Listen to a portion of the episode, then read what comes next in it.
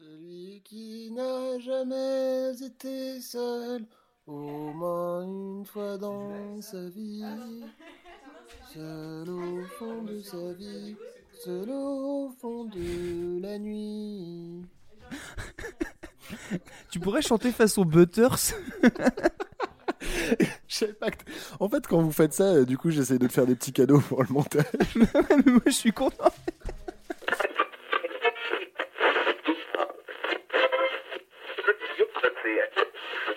Devinez qui c'est qui est là Bon d'accord, il y a peu de chances que vous soyez tombé dans notre boutique par hasard. Vous avez sans doute une autre adresse par des habitués, notre cuisine est grande mais plutôt cachée. Pourtant nos gérants, monsieur et madame Podcut, nous ont installé des jolis lampadaires, mais la rue est peu fréquentée. Enfin ça on s'en fout. Si vous êtes là, c'est que vous avez la dalle. Entrez vous mettre au chaud, installez-vous où vous voulez, on vous apporte les partitions pendant que vous grignotez le générique.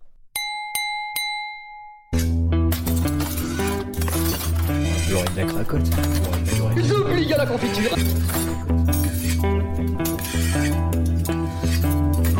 Manger ici, c'est pas un snack bar. La montagne de caviar. C'est l'homme qui murmure à l'oreille des légumes. Oh, c'est vrai, vous avez fait du poisson avec deux canards. Mon Homer, si vous pouviez déguster ce que je mange. Et voilà votre triple glouton melba avec des cerises confites. Le matin, boire un verre d'huile d'arachide. De mes amours, je confectionnais la paella comme personne. Vous n'avez rien contre les omelettes. La cuisine, tu me lâches. hein. Dans la cuisine, c'est moi le patron. Ah, la cuisine, c'est votre domaine. Ouais. Cool, vous êtes encore là. Euh, J'espère que c'est pas juste pour la chaleur des écouteurs. Non, je déconne. Vous aimez bien ce qu'on fait? Ça tombe bien, nous aussi. Vous adorez? Genre, vous seriez prêt à faire quoi pour la tartine? Je dis ça parce qu'on a des gens très très passionnés en cuisine, les cuistots déjà, mais surtout c'est dans les recettes du mois qu'on va trouver des gens passionnés. Le menu qu'on vous propose pour novembre, c'est ultra fan, quand une personne ou communauté devient presque plus importante que l'artiste qu'elle adule. Ne sautez pas sur la table, vous allez avoir la carte des plats, on veut juste prendre le temps de vous représenter l'effectif. Checkez-moi ce king, ce crack de la casserole, le cardinal du casse-croûte de Carré jusqu'à Calvi. Quand Catherine faisait fracas, il l'a catalogué, capturé sur son calepin et servi en caviar. Clément, c'est le kiné du 33 ou 45, tournez la caboche, il y a un cassoulet sur le zinc. Bonsoir Clément. Et que bonsoir, euh, bonsoir à toutes, à tous et à tous. Attends, waouh. Ouais, bonsoir à tous. J'ai voulu tester un truc, ça n'a pas du tout marché. Bonsoir à tous, j'espère que tout le monde va bien. Toujours en direct du simple. collabo, Toujours en direct du collabo, qui est de plus en plus beau. qui s'améliore de jour en jour. Enfin, pas de jour en jour en fait, de mois en mois, on va dire. Vivement le mois suivant. C'est notre capitaine de cargaison. Des cartons de cassettes de funk au kazoo du Kirghizistan, il en ferait un kouglof au kiwi. Dans son club de losers, Léo c'est le caseur de break. Tel le koala et son eucalyptus, il kiffe les kicks par kilo, il pique des cas 24 carats pour en faire des cadeaux, et le reste il le stocke comme des steaks de haricots. Bonsoir Léo. Bonsoir, bonjour, puisque là, beaucoup de personnes. Je fais ma même blague à chaque fois de dire que les gens écoutent plus le matin, je pense, en allant au boulot ou en revenant du boulot. Donc en fait, bonsoir. Est-ce que 17h, bonsoir, c'est bien Je ne sais pas. Mais j'espère que, comme Clément, vous allez tous bien. Il va falloir qu'on fasse un sondage, un de ces quatre. On demandera à l'INSEE s'ils peuvent nous informer. J'espère qu'il y a des gens qui nous écoutent le soir juste pour te faire chier. C'est en dessous de la vidéo. Allez Est-ce que vous écoutez plutôt le matin ou plutôt le soir? Ou les deux. Parce qu'il y a des gens qui coupent en deux aussi, je les comprends. Oui. Carburant au café et au camembert de caractère, moi Manu je mène la cavalcade pour capter les tracks d'un punk rock kényan ou d'une kermesse kazakh, je kidnappe sans tracas le cacao des caméléons, le camoufle dans un cake caramélisé. Calmos, on n'est pas là pour s'accaparer la culture ou la caricaturer, juste vous captiver et compenser nos carences. Comme vous l'avez repéré, j'ai un peu triché avec le cas, mais j'avais pas trop le choix. J'ai pas osé te le dire, mais, mais vu que moi j'en ai entendu beaucoup dans, dans, dans ma présentation, du coup j'ai fait bon allez ça passe. Non, mais c'est le genre de choses qui se traitent au cas par cas. Et en vrai t'as t'as- t'as réussi avec le H, donc à partir de ce moment-là si tu veux on peut plus rien dire quoi. C'est mignon. Au menu ce soir, nous aurons donc Léo en entrée qui nous a cuisiné à l'intérieur du clan des clowns. Pour le plat, je vous emmène sur la route des morts reconnaissants. Et pour le dessert, Clem vous a fait un stup monastère et ses 60 prières. Alors ça a l'air un peu mystérieux, voire glauque en apparence, mais je peux vous assurer que ça va être haut en couleur. Et puis pour la cuvée, nous avons une nouvelle fois eu la chance d'avoir des cuistots indépendants qui sont venus nous filer un petit coup de main. Nous avons mis au frais Chloé qui viendra justement tester nos incapacités en datation musicale. Eh ben Léo, je te laisse apporter l'entrée tout de suite à nos auditeurs. Ces amuse-bouches m'ont mis en appétit Vous avez encore faim? Aujourd'hui, pour la deuxième fois dans cette émission, je vais vous amener dans les rues de Détroit. La ville a vu émerger fin des années 80 la techno, mais pas seulement. Elle est aussi un des très nombreux berceaux du rap. Un groupe avec un univers particulier a réussi à créer une fanbase tellement importante qu'elle est devenue au fil des années une armée, ou plutôt un gang de catégorie 5 selon le FBI. Maquillez-vous en clown, récupérez votre hachette, préparez-vous pour le ring de catch. Aujourd'hui, on va dans le clan infernal des clowns. Whoop whoop Grace Malenko. Grace Malenko. Grace Malenko. Grace Malenko.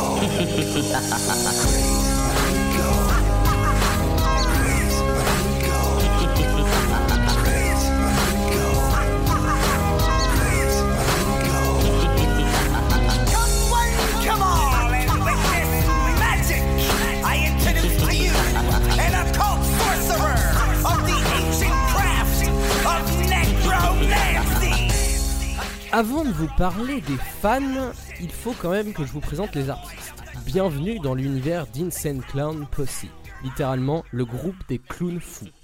Le groupe est constitué de Violent J, aka Joseph Bruce, et Shaggy Tudop, aka Joseph Hutzler. Les deux compères ainsi que le frère de Bruce se rencontrent adolescents dans la banlieue nord de Détroit, dans un ring de catch improvisé à l'arrière d'une maison. Ce détail a son importance. En 1989, sous le nom de JJ Boys, ils enregistrent un single du nom de Party at the Top of the Hill. Dans la foulée, ils déménagent, au pluriel, à River Rouge. Euh, River, je, je ne sais pas prononcer ce. River Rouge. River Rouge, une autre ville au sud-ouest de Détroit dans sa banlieue, toujours. Joseph Bruce y crée un gang du nom de Inner City Posse. Retenez le nom également. La suite logique arrive. Et il fait un séjour en prison où il décide de s'éloigner du mode de vie des gangs, un petit peu. Il devient en 1990 catcheur professionnel à sa sortie de prison, mais il arrête très vite dégoûté du business. Violent G et Tudop euh, naissent donc à travers une reconversion professionnelle. L'EP Dog Beats sort sous le nom d'Inner City Posse et sous le nouveau label monté avec Alex Abyss, leur manager. Psychopath- Psychopathic Records est né. La pochette d'ailleurs de euh, l'EP Dog Beats représente un clown allongé et c'est le premier d'une très longue lignée. Les radios ne diffusent pas les morceaux du groupe sous prétexte que tous les membres du groupe sont blancs. Bon, lors des escapades pour insister auprès de ces radios, Valenji rencontre Esham, considéré comme l'un des pères de l'acid rap. Le groupe gagne en notoriété, mais malheureusement, être reconnu sur la scène locale n'aide pas trop pour les activités de gang. On est face à du gangsta rap dans toute sa splendeur. Le groupe décide donc d'arrêter cette vie d'hors la loi, et Valenji comprend que leur gangsta rap est noyé dans la masse. Ensemble, ils décident donc de transformer leur musique en se développant dans l'horrorcore. Puisqu'ils avaient rencontré Cham plus tôt, ils ont vraiment essayé de justement transformer leur musique, de passer de gangsta rap à horrorcore. Mais qu'est-ce que l'horrorcore comme ma chronique euh, est, est bien trop peu travaillée, je vais laisser Manu nous répondre euh, là-dessus puisqu'il a déjà fait une chronique. Alors, l'horrorcore. Ah oui, il faut que je me replonge dans une chronique de l'émission numéro 5 qui Tout à durait fait. en plus une bonne vingtaine de minutes. Euh, on avait parlé de l'horrorcore justement euh, en expliquant, le... notamment tu voulais savoir sur les origines, vu que tu parlais des chams de Détroit. non, mais euh, qu'est-ce que qu'est-ce que tu définirais comme l'horrorcore Enfin, qu'est-ce que pour les auditeurs en fait surtout de, de Euh, comprendre l'essence un peu de, ce style de rap. Alors du coup, ce qui est assez intéressant, c'est que, alors pour la faire très rapidement, c'est qu'à la fois c'est une représentation euh, très fantasmée, on va dire, d'un contexte social, d'un contexte politique, de, bah, notamment des jeunes de banlieue, de les ghettos, qui sont euh, qui sont dans un monde ultra violent et qui du coup le retranscrivent de façon plus ou moins euh, fantastique. Euh, certains vont le faire de façon très concrète, concrète en tout cas en s'inspirant vraiment de faits de la réalité.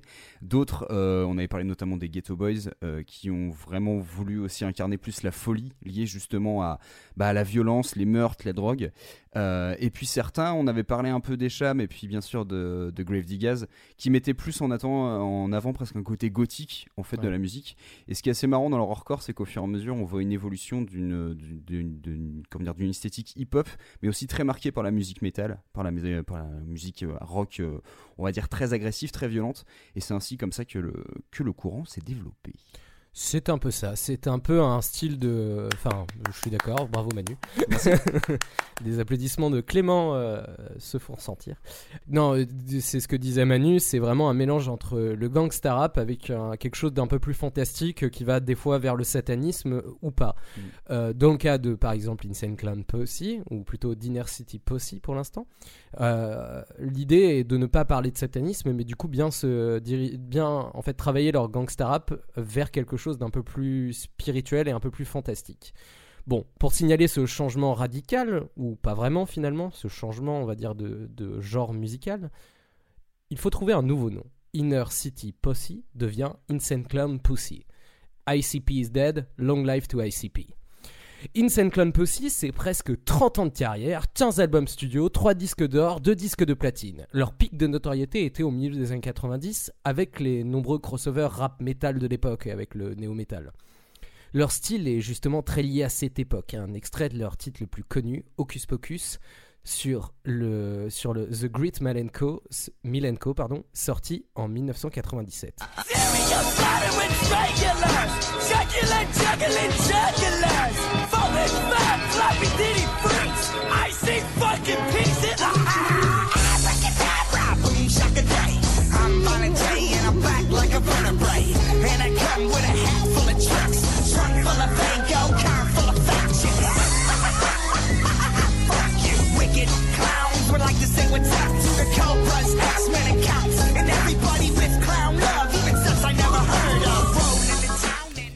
J'aurais pu laisser la chanson en entière et surtout vous expliquer toutes les paroles puisqu'elles vont faire référence à beaucoup des fans d'Insane Clown Pussy, en tout cas au- à toute l'idée qu'il y a derrière.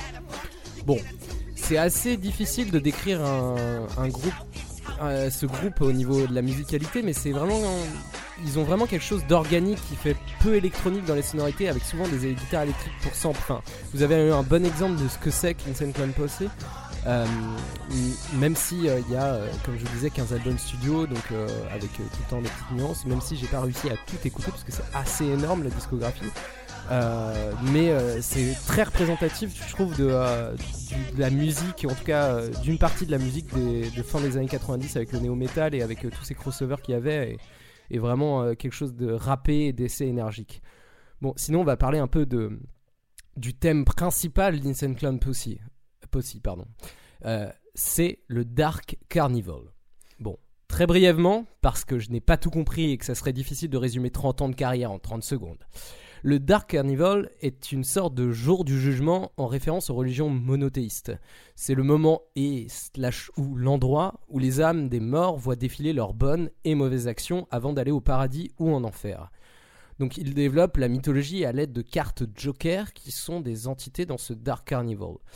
Les six premiers albums sont ces six premières cartes Joker. Le, terme, le, thème du coup euh, de, ces, euh, de ces cartes Joker, de ce deck, s'est arrêté pendant plusieurs années et réapparu en 2008.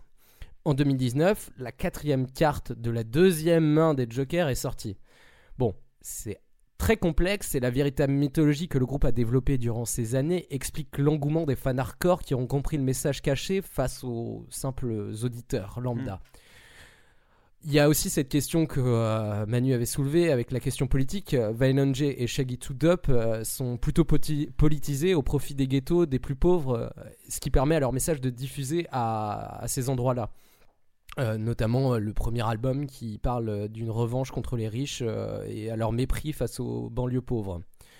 Bref, entre ésotérisme, spiritualité et politique, ICP a de quoi faire parler d'eux et leur identité bien particulière n'a plus à être prouvée.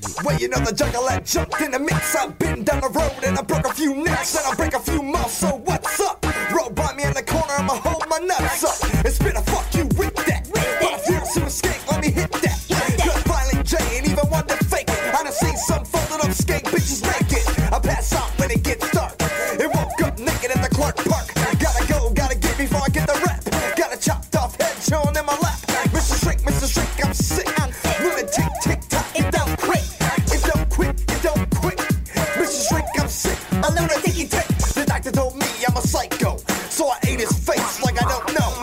Knife to the neck and I got some more. The night of the axe, the night of the 44.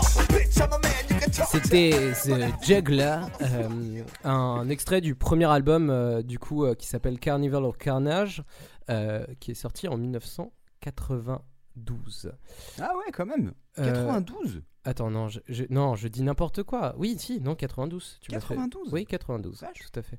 Donc vous entendez bien déjà le petit, euh, le petit euh, bruit un peu de euh, mince de, bah, de carn- carnaval, enfin non pas de carnaval, pardon, de Tu veux dire Man- le côté cirque Cirque, merci, le cirque, tout à fait.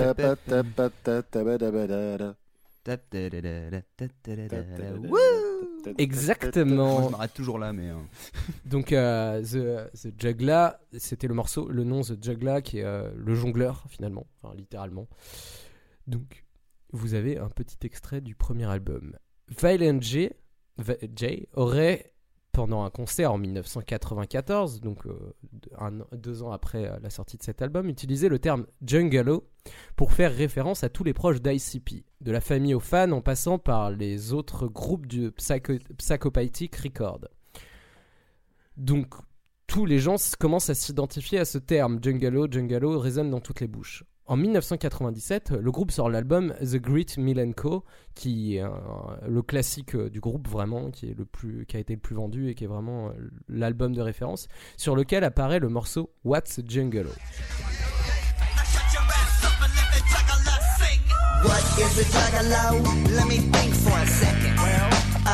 gets butt naked. And then he walks through the streets winking at freaks with a two liter stuck in his butt cheeks. What is a juggalo? He just don't care. He might try to put a weave in his nut hair.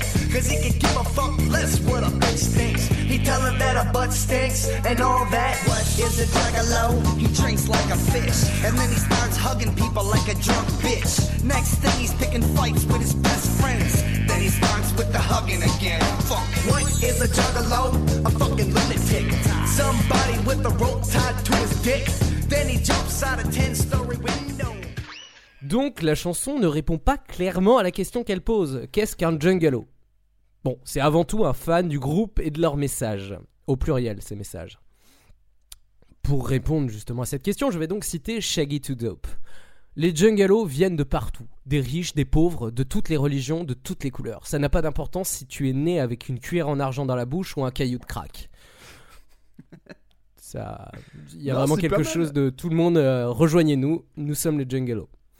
Passons très vite sur les caractéristiques de base euh, des fans du groupe et finalement d'un groupe en général. Il y a tout d'abord la présence des symboles du groupe avec les images des cartes Joker, puisque tous les albums ont été dessinés. Enfin, les. euh, pardon, les. les les, jaquettes, les jaquettes des, euh, des albums ont été dessinées par euh, Shaggy Two Dope euh, avec les cartes des Jokers.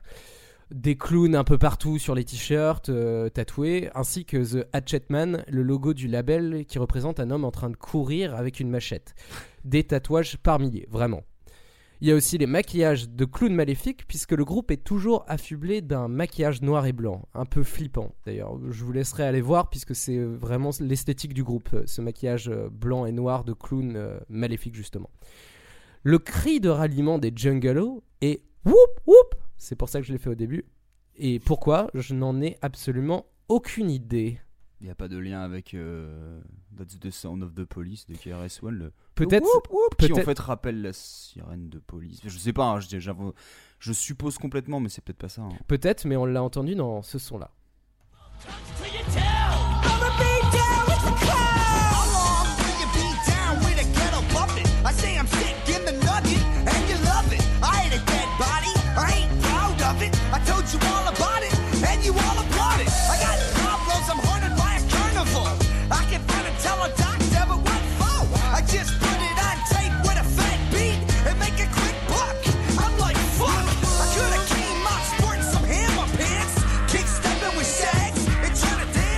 Vous l'avez entendu juste en petit fond.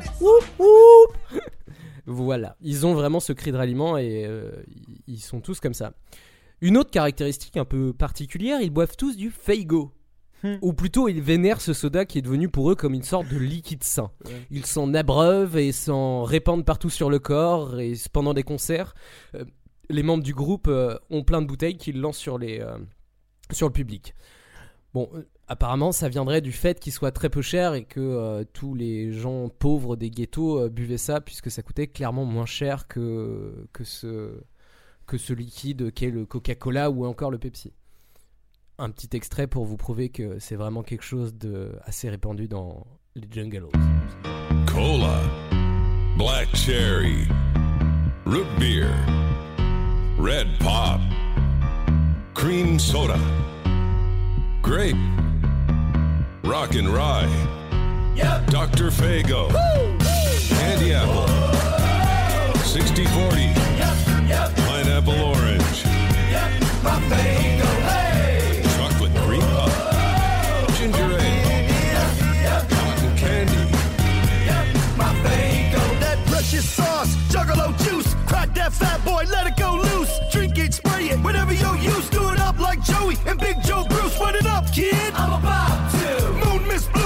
what you do. Throw it up in the sky to suit that itch. Slap it up silly and boot that bitch. Just let it fly. Juggalo juice. Yep, into the sky. Le son s'appelle Jungle Juice et parle du Faygo. Donc il y a vraiment ce, ce- cet aller-retour entre ce qu'ils développent eux d'abord, ce que le groupe reprend, enfin ce que les fans reprennent et ce que eux reprennent après en album qui devient encore plus important.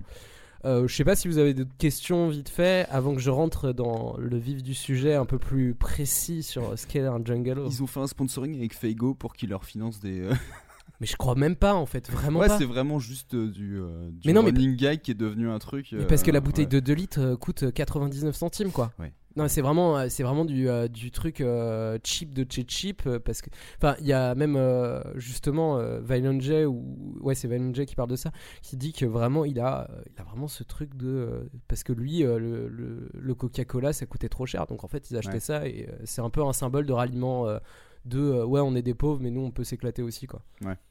Voilà. Euh, non. Commençons à Clémence, il dit non, pas de. Non, moi je trouve que les gens sont trop durs en général. ah non, elle commence pas. Bon. en 2000, le festival The Gathering of Jungleos est créé. Et ça a été ma source principale pour comprendre qu'est-ce que quoi. Bon, c'est un festival de musique, mais avant tout un rassemblement de fans comme le nom l'indique. Gathering, ça veut dire rassemblement, pour ceux qui ne le savent pas, et moi je ne le savais pas avant d'aller vérifier sur Internet. Merci. La traduction Google. Je suis allé regarder plusieurs heures d'interviews de, de Jungalo et Jungalette au plus grand rassemblement des Jungalos. C'est vraiment quelque chose de particulier. Les gens se présentent comme des rednecks pas racistes. Déjà, c'est assez drôle. ce, qui est, ce qui est plutôt pas mal, puisque c'est plutôt des gens du Nord comparés aux gens du Sud. Euh, savoir qu'il y a quand même une majorité de blancs. Enfin, c'est C'est un peu ce qu'on appelle les white trash. C'est C'est un peu ça, ouais. Ce que, ce qui revendiquait un peu Eminem au début, quoi. Oui, c'est un peu ça et en même temps pas que. Enfin, Ouais. c'est, c'est juste euh, la majorité, c'est ça. Donc malgré la présentation de Shaggy 2 Dope, on se rend vite compte qu'une majorité des personnes présentes viennent quand même des classes euh, sociales les plus pauvres. hein. C'est-à-dire que des, des, des- vraiment des gens nés avec une cuillère en argent dans la bouche, il n'y a pas l'air d'en avoir beaucoup quand même. Le message du clown est celui d'un déchet de la société qui est fier de sa différence. Donc effectivement un peu le white trash. Les fans d'ICP se, définissent comme bizarres en dehors d'un système de valeurs traditionnelles. Mais ils sont une famille. Family, c'est vraiment le mot le plus entendu dans ces vidéos sur le, euh, gathering. Bon, on va mettre une petite nuance. On va pas se mentir, ce sont des énormes beaufs. Mais c'est vraiment fascinant. On se retrouve à une élection de Miss Junglette avec une dizaine de nanas en train de se trémousser nu sur scène, puis à s'enfiler un micro dans tous les orifices. Vraiment. Ah ouais Ouais, ouais, non, c'est. euh, C'est-à-dire que pour gagner le concours de Miss Junglette, euh, se mettre un. Pardon de l'expression, mais se mettre un micro dans le cul, ça te permet de gagner. Mais euh, littéralement, c'est. euh, bon, c'est- L'ensemble de la foule est en train de les acclamer euh, en disant whoop whoop C'est vraiment ça. Sur une autre scène, des jackasses s'amusent à s'éclater des choses sur le corps jusqu'au saignement, ou à se rouler sur les couilles, vraiment, littéralement. C'est avec des vélos, en se sautant d'une estrade, ça n'a aucun sens. Sur une autre scène, ce sont des catcheurs un peu énervés. Bon, là, en vrai, c'est des catcheurs, donc c'est un peu le rôle. Mais il Ouais. y a vraiment ce truc du catcheur euh, très proche de, bah, du groupe euh, Insane Clown Pussy avec euh, Violent qui était catcheur professionnel. Ah oui, d'accord. Ouais. Oui, oui, c'est ce que je disais au début. Il a été catcheur professionnel pendant moins d'un an. Il a arrêté très vite. Et ils ont carrément une, une ligue, euh, une ligue de catcheurs, euh, des jungalo catcheurs euh, internes. Sinon, pour dire bonjour, pas mal de monde, euh, pas mal de monde vous montre son anus, véritablement. C'est beauf. Mais c'est ouvert, puisqu'ils se foutent du physique des gens. Tu es le bienvenu. peu importe ta forme, peu importe ta taille, peu importe ton âge, peu importe ton orientation sexuelle, tu es le bienvenu. Même si on se retrouve très vite à poil à fumer de la weed en se roulant par terre, t'es le bienvenu. Peu importe. Le Gathering of Jungalows, c'est un repère anarchiste dans, anarchiste dans toute sa complexité, à la fois bordélique et destructeur, puisqu'il brûle des choses. Par exemple, on voit une vidéo d'un mec qui a essayé de voler, euh, je sais plus trop quoi, une voiture, qui se retrouve avec la sienne euh, renversée sur le côté, il la détruit, il la crame.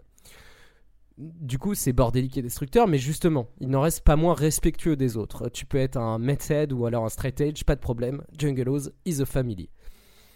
Comme notre cher ami Pierre, qui est assez fan du groupe, me le disait, aller au gas ring, c'est un peu comme se promener pendant trois jours dans un film de Rob Zombie. Le métal, la drogue, le hip-hop, les stripteaseuses partout.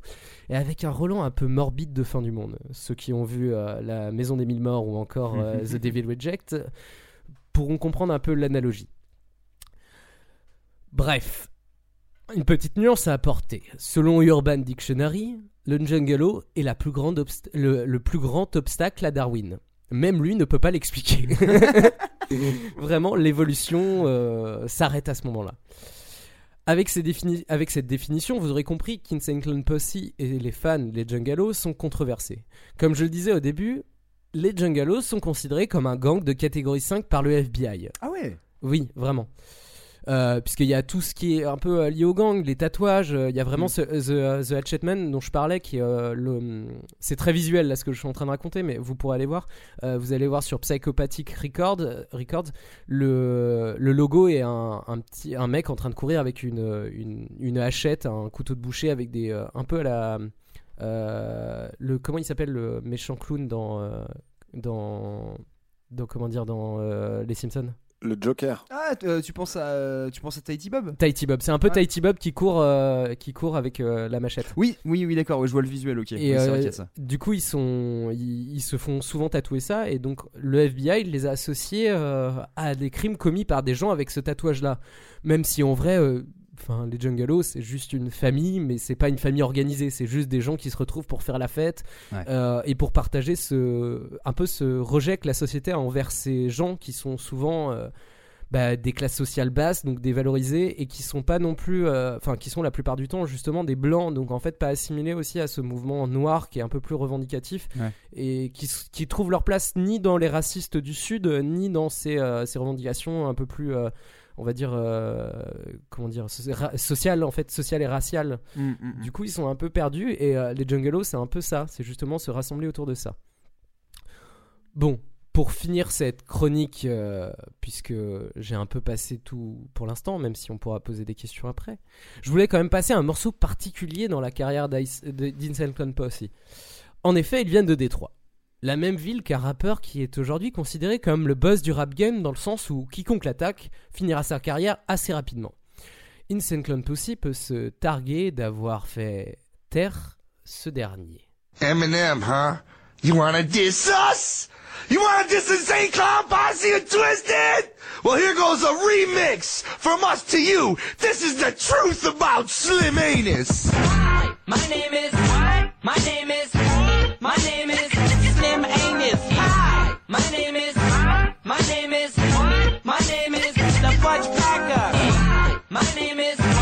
Excuse me. My name is. Ouais, ils imitent plutôt bien, je trouve, euh, Slim Shady. C'est ouais, c'est du bon troll, ça, quand même. hein. non, mais parce que, alors, là, juste pour la, la petite anecdote, la, le, enfin, maintenant ils sont réconciliés apparemment, mais en fait, ça vient d'un truc, c'est que, bah, déjà, Insane Clown Posse existait bien avant Eminem, Mm. et que, en fait, Eminem, quand il a commencé un peu sa carrière à tourner à Détroit, il commençait à mettre des, euh, des, comment dire, des flyers en disant avec la présence potentielle, euh, featuring potentiel de, euh, de Esham, d'Insane Clown Posse et tout. Alors, et à un moment donné, euh, Volonji, il le rencontre, il fait, mais pourquoi tu dis qu'on vient? On vient pas, tu vois? Le mec, il fait, bah, j'ai dit peut-être. Ouais, enfin, tu fais ton bis sur notre nom alors qu'on n'est pas d'accord. Ouais, il a pas demandé. Il a vois, pas demandé. Et du coup, ça a été un peu un, un petit, un petit micmac entre les deux, enfin, entre les Ouais. trois, du coup. C'est assez drôle. Et puis, je trouve que la, la- l'imitation est plutôt bien, bien faite quand même. A- Bah, le truc en plus de mélanger de, carrément des, des, des extraits de My Name Is, de, de, de, de refoutre euh, leurs petites insultes à, un peu à dessous dessus, quoi. Je trouve ça assez marrant. Mais euh, c'est marrant parce que euh, la, dernière, la- pardon, la dernière anecdote que tu disais justement sur, euh, sur le, le, le- le bise avec Eminem. Parce que je me posais la question, ça fait plusieurs fois que je voyais Insane Clown Posse considéré comme un des groupes les plus détestés. Oui. Et du coup, je me disais, mais c'est lié à quoi en fait? C'est leur posture, c'est parce que c'est des rappeurs blancs qui prennent une musique un peu trash. On est quand même un peu dans l'horrorcore, mais c'est presque parodique, donc certains pourraient presque voir ça comme du foutage de gueule. Donc, euh, donc je, je- je me posais vraiment la question est-ce que c'est vraiment par rapport à leur esthétique, par rapport à leur style de musique, ou bah si c'est juste euh, la personnalité des mecs, ou peut-être euh, le phénomène de- des Juggalos autour qui rend le, qui fait que le groupe est aussi, euh, comment dire, controversé ou en tout cas euh, peu apprécié par, euh, par le, le, le public du, du hip-hop en général.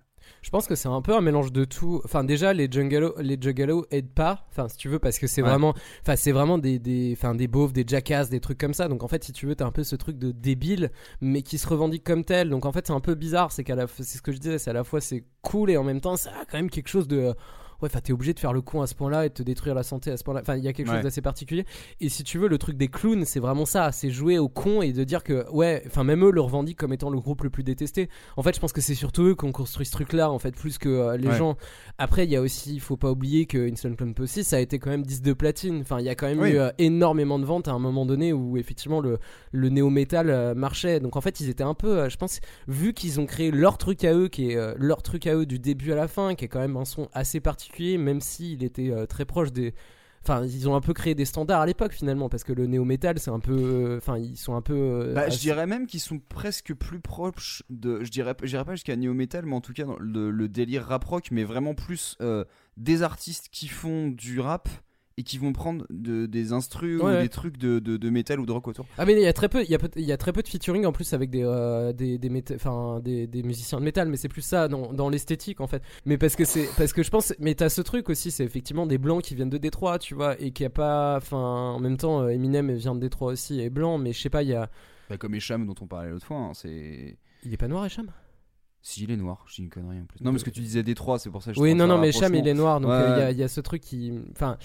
C'est un truc qu'en France on comprend moins, je pense, mais aux États-Unis c'est beaucoup plus présent aussi ce truc de l'identification raciale qui est. euh, Bah surtout, je pense qu'il y a, il y, a, il y a ça et lié à la ville aussi. Enfin, Oui, je veux oui. dire, si tu vis dans un coin destroy, euh, ça a quoi, forcément une énorme influence. Surtout quand tu fais du hip-hop, c'est c'est obligé quoi. Très bien. Bah t'as fini Léo Bah écoute, euh, je pense que j'ai tout dit, sauf euh, Clément, si t'as d'autres choses à rajouter, ou alors est-ce que euh, ça te... Non, non, je n'ai rien à ajouter, je connais pas, donc du coup je viens de découvrir. Il y a des sons qui m'ont un peu interpellé. euh. Alors euh, c'est vrai que pendant que euh, tu chroniquais, quand tu parlais des Jungalo, j'ai regardé quelques petites photos sur internet. Ouais, c'est folklore. Ça, ça a l'air vraiment spécial, mais après c'est pas pour me déplaire, j'aime bien les ambiances un peu comme ça, donc... euh, Donc Ouais, euh, il y a des trucs... euh, après c'est c'est très extrême, je trouve, mais... Ouais, euh, vraiment. C'est, il y a une partie qui, que je trouve très intéressante et après il y a, il y a la partie un peu trop extrême euh, qui me rebute un peu. Mais Ouais. écoute, j'ai envie de me pencher un petit peu sur le son, donc euh, j'essaierai de découvrir un petit peu ça, histoire de voir. Commence par euh, The Great Milenko, qui est vraiment très bien. Enfin, c'est très, très, quat- enfin, c'est 97 quoi. C'est vraiment euh, une année euh, genre. Enfin, t'es- Ah non, sens- je n'écoute rien qui vient de 1997, désolé. Ah merde, pardon. Alors que c'est Ah, une comment année qui dit que ça sort s'appelait souvent à la QV. Mais non, non, The Great, euh, The Great Milenko, qui est vraiment le, c'est le quatrième euh, album, enfin, oui, c'est le quatrième album studio du groupe, qui est, euh, qui est vraiment, je pense, hyper représentatif du style. C'est là où ils ont vraiment ramené leur truc. Très Enfin, bien. si t'aimes un peu, euh, noté. de toute manière. Si t'aimes Bah un peu ouais, j'ai envie d'aller euh, d'aller écouter un petit peu. Cool. Je vous en dirai des nouvelles. Et puis allez voir des, des vu que c'est très visuel, euh, vous chers auditeurs, allez voir euh, justement des petites vidéos de, du Gathering of Jungalo et vous verrez un peu ce que ça donne. Et Ouais. ça vous donnera soit envie, soit ça vous dégoûtera, soit ça vous fera le même effet qui était le mien, d'être euh, vraiment genre fasciné par ce que je voyais et d'être j'ai envie d'y aller, mais en même temps je suis pas sûr de tenir trois jours quoi. Je sais pas si tu veux être participant, mais spectateur, pourquoi pas. ouais. c'est ça, mais, une espèce de- Enfin, moi j'ai une espèce de fascination devant les photos. hein. Ouais, Ouais, c'est- c'est bah, ça. c'est- bah, regarde les vidéos, tu euh, regardes les vidéos plus tard, tu verras que la fascination, euh, tu peux y passer des heures quoi, vraiment. Vidéo, c'est ça, je- tu dis La- le- Tu sais le, le truc là avec les images qui bougent. C'est comme des images animées, c'est ça Les, les peintures amovibles, on dit ça. Comme, Je euh, vais comme voir Harry si Potter. euh, le spectacle des Frères Lumière passe par ici. Mais euh, non, en tout cas, ouais, ça me fait. Je, soulève un point par rapport à ça. Typiquement, c'est que là, on est bien dans une émission. Il va y avoir des trucs très visuels quand même. Même si finalement, on va parler, euh, voilà, on va parler de fans, on va parler de musique, mais c'est vrai qu'il y a des choses Faut les voir aussi visuellement, donc euh, je pense qu'on vous enverra pas mal de liens, de vidéos, de photos, pour vraiment bien vous représenter certains phénomènes autour des fans. Et c'est vrai que Age of Gallows, typiquement, c'est un truc, faut, faut voir à quoi ça ressemble. Quoi. Eh ben écoute Léo, en tout cas, merci beaucoup pour Merci cette entrée beaucoup. fort copieuse. Euh, je te propose donc de te détendre un peu, de t'asseoir et de s'attaquer ensemble au plat. C'est Parce qu'il chroniquait debout. Bonjour, à votre service. Je voudrais une wamlette jambon fromage et une wam frite normale. Je suis navrée, nous ne servons plus le petit déjeuner, nous sommes passés à la formule déjeuner. Parfois, on voit un sujet évident, on le trouve trop convenu, et puis on se rappelle que tout le monde passe pas son temps à stocker des infos dans sa tête. Alors on creuse et on constate que le sujet est bien trop intéressant pour être snobé. Je vais vous parler aujourd'hui d'un groupe auquel j'ai vaguement fait référence dans notre épisode sur les lieux musicaux mythiques. Grateful Dead, un groupe au style assez unique et qui, vous allez le voir, s'est créé une communauté de fans dont l'implication est incomparable. Grateful Dead, ils sont déjà un peu de base le groupe emblématique de l'émergence du mouvement hippie à San Francisco. Alors comment définir la musique de Grateful Dead?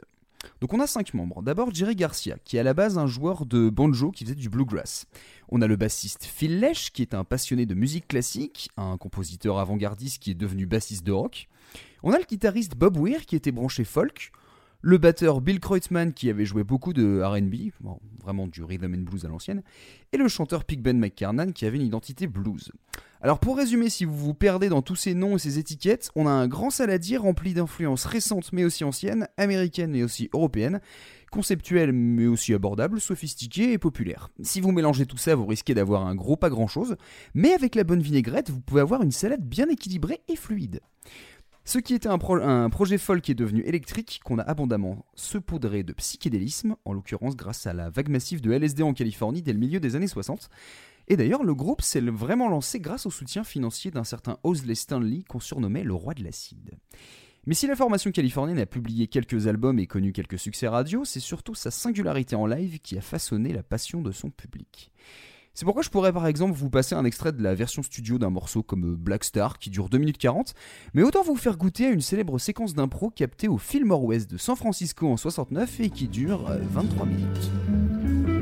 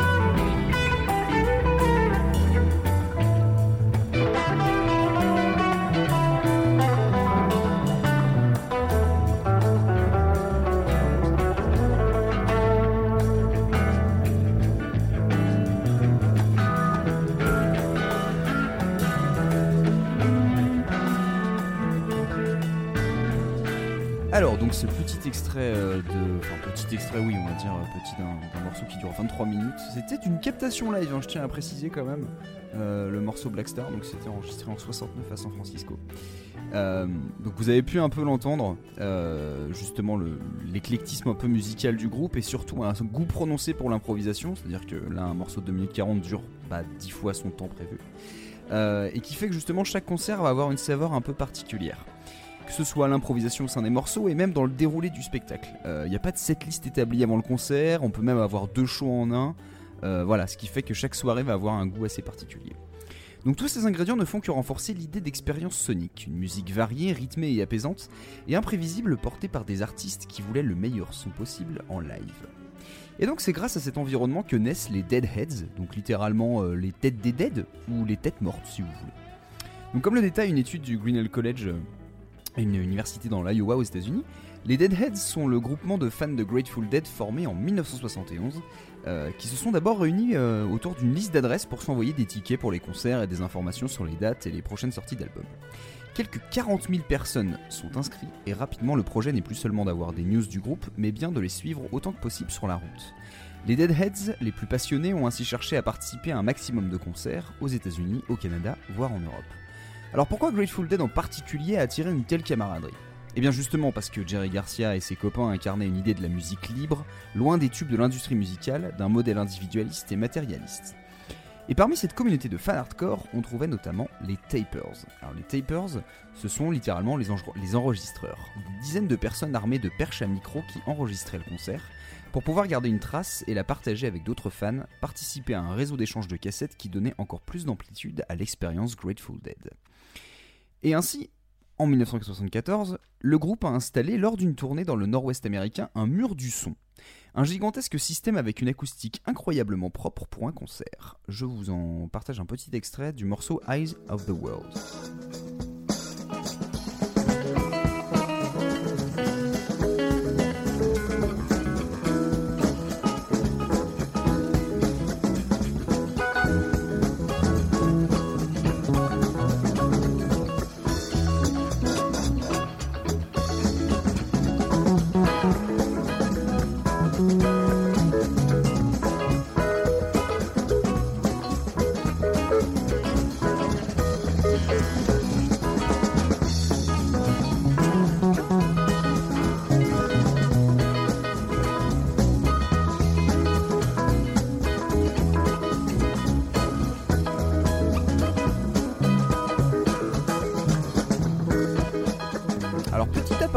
Euh, parce que je tiens donc à rappeler que c'est de la captation live, et du coup ce sont des captations live là faites par du coup des amateurs qui étaient face au public.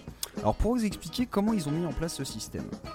Euh, ils ont commencé en fait par mettre les amplis derrière les artistes pour qu'ils entendent la même chose que le public et pour éviter un effet Larsen, c'est-à-dire le retour du son du micro dans l'ampli. Et on leur a donné l'idée de mettre deux micros côte à côte, deux micro-voix côte à côte. Un pour le chanteur et un pour capter l'ambiance. Donc le son d'ambiance est ensuite euh, soustrait du son du chant dans l'ampli et on entend alors que les voix, on n'a pas de résonance. Et en parallèle, euh, vous le verrez justement sur les visuels euh, qu'on peut trouver du fameux mur du son, chaque musicien sur scène avait son propre groupe d'enceintes, de quoi mettre en valeur toutes les couches d'un morceau. Donc au final l'expérience n'a duré qu'un an car le transport euh, de toute, euh, de toute cette scène gigantesque était bien trop compliqué mais ça vous donne une idée du, du souci du détail et du coup de, de la, de la qualité vraiment de chaque captation amateur. Alors j'espère que toutes les captations amateurs sont forcément très bonnes mais en tout cas de base on a une qualité de son qui est vraiment représentative et très souvent on n'arrive même plus à se rendre compte que c'est du live. Juste comme ça, c'était en sortie de table de mixage. Pardon, Ah c'est un truc amateur là. C'est ça. Mais c'est-à-dire que du coup, il y a des mecs avec des petits micros là qui sont en train de. Je, je te conseille, mais je, je pourrais te, je te retrouverai des visuels, mais tu regardes des, des- des photos des tapers, en fait, imagine vraiment une scène et devant, t'as une rangée qui est prévue avec, je, je sais pas, une cinquantaine ou une centaine de personnes qui sont tous avec leur perche à micro et qui captent le truc par devant. Et ils arrivent à avoir ce rendu là. Ouais. Ah oui, d'accord. Oui, non, mais c'est. Ouais, ouais. Enfin, on est en 74 en plus. Enfin, voilà. c'est-. Enfin, faut remettre Alors j'ai aussi. des images sous les yeux, c'est vraiment Lolan. C'est C'est J'ai Lolan sorti le, euh, c'est Lolan. J'ai sorti le Lolan, mais c'est vraiment rigolo. Donc euh, j'incite les auditeurs à regarder. Euh, j'ai tapé Grateful Dead Tapers. Et Ah ouais, la vache. images et c'est vraiment très très funky. Donc euh, n'hésitez pas à regarder ça. Et surtout, ce qu'il faut savoir là-dedans, alors j'en reparlerai un petit peu plus tard, mais que le groupe a de base été d'accord en fait avec l'idée justement qu'on puisse capter justement leur concert. Du fait qu'il y avait cette grande euh, marge d'improvisation, faisait que bah oui, ça rentrait un peu dans l'idée du groupe. Donc du coup, de façon générale, il y a toujours eu dans les concerts de Grateful Dead un goût pour l'expérimentation et l'espace. Ainsi, des gens vont donc les suivre pendant des années sur plusieurs générations, entre 1965 et 1995. Alors comment ils font pour les suivre sur la route? Eh bien, notamment à partir de la fin des années 70, en vendant des artworks, des créations artisanales comme des colliers, des t-shirts, des stickers. Bref, une économie souterraine, un merchandising indépendant qui permet aux Deadheads de se payer de la bouffe, de l'essence, un endroit où dormir et un ticket pour aller voir le prochain concert. Alors par contre, les cassettes des concerts circulaient librement et gratuitement. Il y avait eu des petits malins qui ont essayé d'en profiter, mais l'idée c'était vraiment d'avoir un échange. Alors j'ai trouvé notamment euh, le documentaire d'un certain David Notowitz qui en 1986 s'est rendu compte que dans sa fac de Santa Cruz euh, au sud de San Francisco, il y avait quand même une population non négligeable de fans de Grateful Dead. Et lui, bah, il découvre le groupe, il écoute la musique, bon, ça lui plaît sans plus, quoi, et il comprend pas justement pourquoi il y a autant de gens qui, depuis 20 ans et sur plusieurs générations, continuent de les suivre. Alors David décide d'aller rencontrer les Deadheads, filmer les rassemblements, des gens dans la rue, et il en tire une série d'interviews, sans commentaire ni voix off, juste la captation d'une communauté qui a déjà quasiment 20 ans. On y croise un jeune gars qui a vu environ 350 concerts, des gens de tous âges qui vantent une expérience plus grande que nature, religieuse pour certains, une position politique pour d'autres, ou encore un sanctuaire. Il y a pas mal de hippies qui survivent dans les années 80, mais pas seulement. D'ailleurs, plusieurs soulèvent que la drogue n'a rien d'obligatoire dans ces rassemblements. Une jeune femme raconte aussi, au-delà du concert, une certaine sagesse liée justement au fait d'être sur la route. On comprend la grande diversité de gens. Les foules de New York sont différentes des foules de Virginie, qui sont différentes de celles de Santa Cruz. On apprend beaucoup sur l'acceptation, en se faisant des amis et en faisant la paix. Et en effet, assez logiquement, il y avait un côté spirituel dans les concerts de Grateful Dead. Le public est transporté dans une communion musicale, surtout instrumentale, où chaque musicien ajoute une couleur. Les spectateurs ne font pas qu'apprécier, chanter et danser, ils ont des conversations philosophiques assez profondes, sous l'emprise de drogue ou non. C'est important de le noter quand même. Parce que on, en vient souvent au fait que euh, le- les Grateful Dead, enfin le groupe et même on va dire tout, tout le phénomène, a les traits d'une religion. On a une communauté, on a un culte avec des rituels, des croyances, des réflexions existentielles et certaines règles à respecter. Et j'ai pu lire d'ailleurs qu'une partie du public pensait pouvoir influencer le groupe, le pousser à jouer certains morceaux ou improvisations, selon l'humeur générale, en faire une sorte de chaman qui répondrait aux attentes mystiques de la foule. Et compte tenu de la musique jouée, du contexte d'écoute et du psychédélisme ambiant, bah c'est pas très surprenant en fait qu'il y ait beaucoup de gens qui pensent comme ça. Je sais pas si ça vous fait réagir cette, euh, cette remarque ou pas. Non, mais moi, ça me fait penser à, ce truc d'avoir euh, d'un côté, t'as Woodstock là, du coup, c'est vraiment ça. Et euh, Insane Clown c'est le même truc, mais Woodstock 2000. Hmm, tu sais, le truc ça. de. Enfin, 1999, euh, le truc euh, ravagé. Et là, c'est le truc plus paisible, euh, ça. plus communion, même si la communion, c'est un peu la même chose. La communion, d'un côté, en... tu sens que il y a 20 ans qui est passé par là aussi Mm. et que ça a fait un peu de mal, enfin, la politique, tout ça, tout ça, mais c'est plus la, la mentalité de Ouais. l'époque, plus dans le partage, la communion. Maintenant, c'est le partage, la communion, mais la destruction de ce qui se passe. Enfin, bref. Non, c'est vrai. Je trouve qu'il y a vrai. vraiment ce truc-là. euh, Alors évidemment, avec euh, un public d'adorateurs sur plusieurs générations, on trouvait des sous-groupes parmi les fans de, de Grateful Dead. Euh, en plus des tapers, donc qui enregistraient, il y a par exemple les spinners. Alors les spinners, ils utilisaient la musique pour des offices religieux et étaient constamment présents au concert.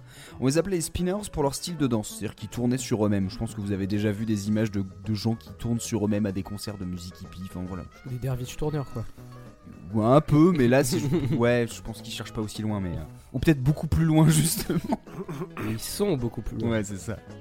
Et apparemment, justement, ils faisaient ça pour les chansons de certains membres, comme euh, le fameux Jerry Garcia, qui était un peu le leader du groupe, mais pas d'autres. Il y avait un peu des scissions de, on, voilà, on fait une musique de certains, mais pas d'autres. Et j'ai pu lire plusieurs fois qu'on n'était pas loin d'un mouvement sectaire. C'est qu'il y a eu pas mal d'histoires d'abus, même d'agressions, parce que justement, les dérives liées à ce côté très communautariste avec des rituels, avec la drogue, faisaient que beaucoup de gens se faisaient un peu embrigader là-dedans. Et qu'apparemment, le groupe a mis des années avant de se rendre compte l'emprise vraiment qu'avait pris ce, ce phénomène. Ah oui, c'était pas le groupe eux-mêmes, c'était les, euh, Non, les non, non, fans qui se servaient ça. de ça pour. euh, Du fait d'avoir des dizaines de milliers de personnes, alors pas forcément à plein temps, mais de revoir justement Ouais. des centaines de milliers de gens qui sont sur la route euh, pendant des années comme ça, faisait que justement on revoyait les mêmes personnes. Et le là, se rendre compte qu'une groupe de fans a vraiment tourné comme ça, apparemment ils ont mis quand même pas mal d'années avant de s'en rendre compte. Bon là je vous donne un peu le cas le plus controversé, mais qui est assez quand même emblématique. Mais surtout ce qu'il faut noter, c'est euh, dans les années 80, on va dire dans la deuxième, troisième vague surtout de, de fans, euh, certains groupes comme les Touchheads, euh, qui jouaient un peu le rôle de conseiller ou de surveillant pour éviter tout débordement autour des, des réunions des Grateful Dead, ou encore le Minglewood Town Council, alors à chaque fois c'est des noms tirés de, de- de chansons du groupe, Euh, alors eux leur truc c'était de veiller à responsabiliser les fans, par exemple pour qu'ils nettoient leur espace avant de partir, donc petite cause environnementale dans ce genre de contexte. Et il faut, signer, faut souligner aussi l'action des Wharf Rats, qui soutenaient celles et ceux qui ne voulaient prendre ni drogue ni alcool au sein des Deadheads. C'était assez important justement d'avoir une communauté où les gens qui rentraient dedans, qui voulaient pas justement bah, tomber dans la drogue, et forcément avec le, recul qu'on avait sur le, phénomène hippie et comment ça avait, pu, euh, pu avoir des, conséquences vraiment néfastes, le fait d'avoir justement euh, un groupe qui se consacre à ça. Et puis on peut citer notamment euh, aussi les Retread Heads, des fans qui étaient trop jeunes pour avoir vu Grateful Dead en concert, mais qui continuent de suivre avec passion les groupes de reprise ou les dérivés de Grateful Dead. Donc le voyage spirituel de Grateful Dead s'est arrêté au bout de 30 ans en 1995 à la mort de Jerry Garcia. Mais les traces de cette grande aventure humaine n'ont pas disparu, bien au contraire. Ces milliers d'enregistrements sur bande, autorisés par le groupe, ont trouvé refuge numérique sur les internets, sur The Grateful Dead Archive Online. En effet, les membres restants du groupe ont accepté en 2008 de donner toutes leurs archives à l'Université de Californie à Santa Cruz pour qu'elles soient conservées et surtout accessibles au public. Et donc si on y ajoute à ça tout ce que les fans avaient pu collecter ou enregistrer, Le site propose une carte du monde où, sont indiqués tous les concerts joués par Grateful Dead, des centaines d'endroits marqués par une rose, et quand on clique sur une, on peut accéder à tous les items, des images, des articles, des sons, des posters qui sont liés à chaque événement. Et surtout, de façon plus globale, on a accès librement à toutes les captations de concerts faites par les fans au fil des années. Alors maintenant, essayez d'estimer le nombre d'enregistrements pirates qui sont conservés sur le site. Alors du coup j'ai une question. Euh, Est-ce que tu as plusieurs enregistrements sur euh, Ah un oui, même concert? plein- Je pense vu que t'as plein de. Ouais. Quand tu vas voir les, les enfin ce que tu disais sur les photos, je pense qu'il y a plusieurs euh, capteurs. Je pourrais pas te dire combien de lives ils ont fait, mais je pense que tu, tu vois, je pense 20, 25 ans de carrière quoi. Un truc comme Ils ont ça. 30 ans de carrière, je pense 30 que. Imaginons que tu peux dire même qu'ils aient fait. Je pense, enfin, je dirais peut-être 2000, 3000 concerts, j'ai du mal à me dire qu'ils en aient fait beaucoup plus que Moi ça. je, je pense que Mais en clair, oui, oui. 50 000, cin- au moins 50. Enfin non peut-être pas 50. Non peut-être pas. Faut imaginer qu'à chaque Ça fois, c'est beaucoup. hein. C'est vraiment. euh, puis c'est pas de l'enregistrement euh, fait, fait à l'arrache en général, c'est vraiment. C'est pas forcément toujours des enregistrements complets, mais en tout cas, c'est des trucs qui sont assez. euh, Moi je dirais genre autour de 8000. ok. c'est Non, énorme. J'allais dire pareil à peu près. D'accord. Autour de 8000. 10 027. Ah ouais, sur on le est site. autour de 8000. Hein. Voilà. Bah, non, mais c'est en fait, c'est on vrai. aurait pu dire autour d'un, euh, 10 000 c'était pareil, c'est autour, ça dépend. Oui, bah oui. Donc ouais, on dépasse la barre des 10 000 enregistrements euh, C'est énorme, captés. ouais. Alors je suis pas allé euh, fouiller bien loin évidemment. Comment ça, que- tu ne les as pas tous écoutés Eh, T'as pas écouté toute la discographie d'Insane Clown ouais, c'est ça. Tu sais, le mec il a 15 albums, il est en train de. Mais on a beaucoup de captations entières justement de, de, de, de- de- de- de concerts, d'assez voire de très bonne qualité audio. Euh, certaines que je vous ai passées, bon là c'était via YouTube, mais euh, c'est via euh, archive.org, qui a aucun rapport avec le groupe Archive, hein, c'est juste que là je le dis à l'anglaise. Euh, et qui euh, justement sont d'une qualité assez dingue. Et ce qui est fou, c'est des fois d'entendre de très loin en fait le public. Comme si en fait on a l'impression que c'est des fans, ils ont posé leur, euh, ils ont posé leur micro sur scène pour capter le truc, loin de la foule, alors qu'en fait on se dit bah non non, les gens étaient dans le public et ont capté ça. Donc c'est assez impressionnant. Après ce qui est aussi fou, euh, c'est de voir que justement ça n'a pas été fait uniquement genre en festival ou forcément en extérieur. On a des enregistrements dans des grandes salles comme par exemple le Madison Square Garden de New York quoi. Et ça c'est quand même assez fort de voir la, qualité de son que ce soit justement dans ces différents contextes. Donc pour conclure, être un deadhead, c'était un peu un acte de résistance. C'est prendre place dans une culture du partage, de la communauté, voire même de la consommation de drogue, puisqu'on est en opposition au modèle capitaliste et puritain dominant aux États-Unis. C'est donc évident que les médias traditionnels en ont tiré une caricature de bon à rien et cervelé, et que plus l'âge d'or de la contre-culture paraît loin, plus ce discours s'est ancré dans notre tête. Pourtant, on est bien content de dépenser 3 jours de festival pour écouter de la musique dans l'herbe en s'imaginant dans une bulle. Donc la forme n'est plus vraiment la même, mais il y a clairement une filiation. Et c'est pas compliqué, même 50 ans après, de trouver l'expérience attirante et de comprendre qu'on puisse vouloir y demeurer. Voilà.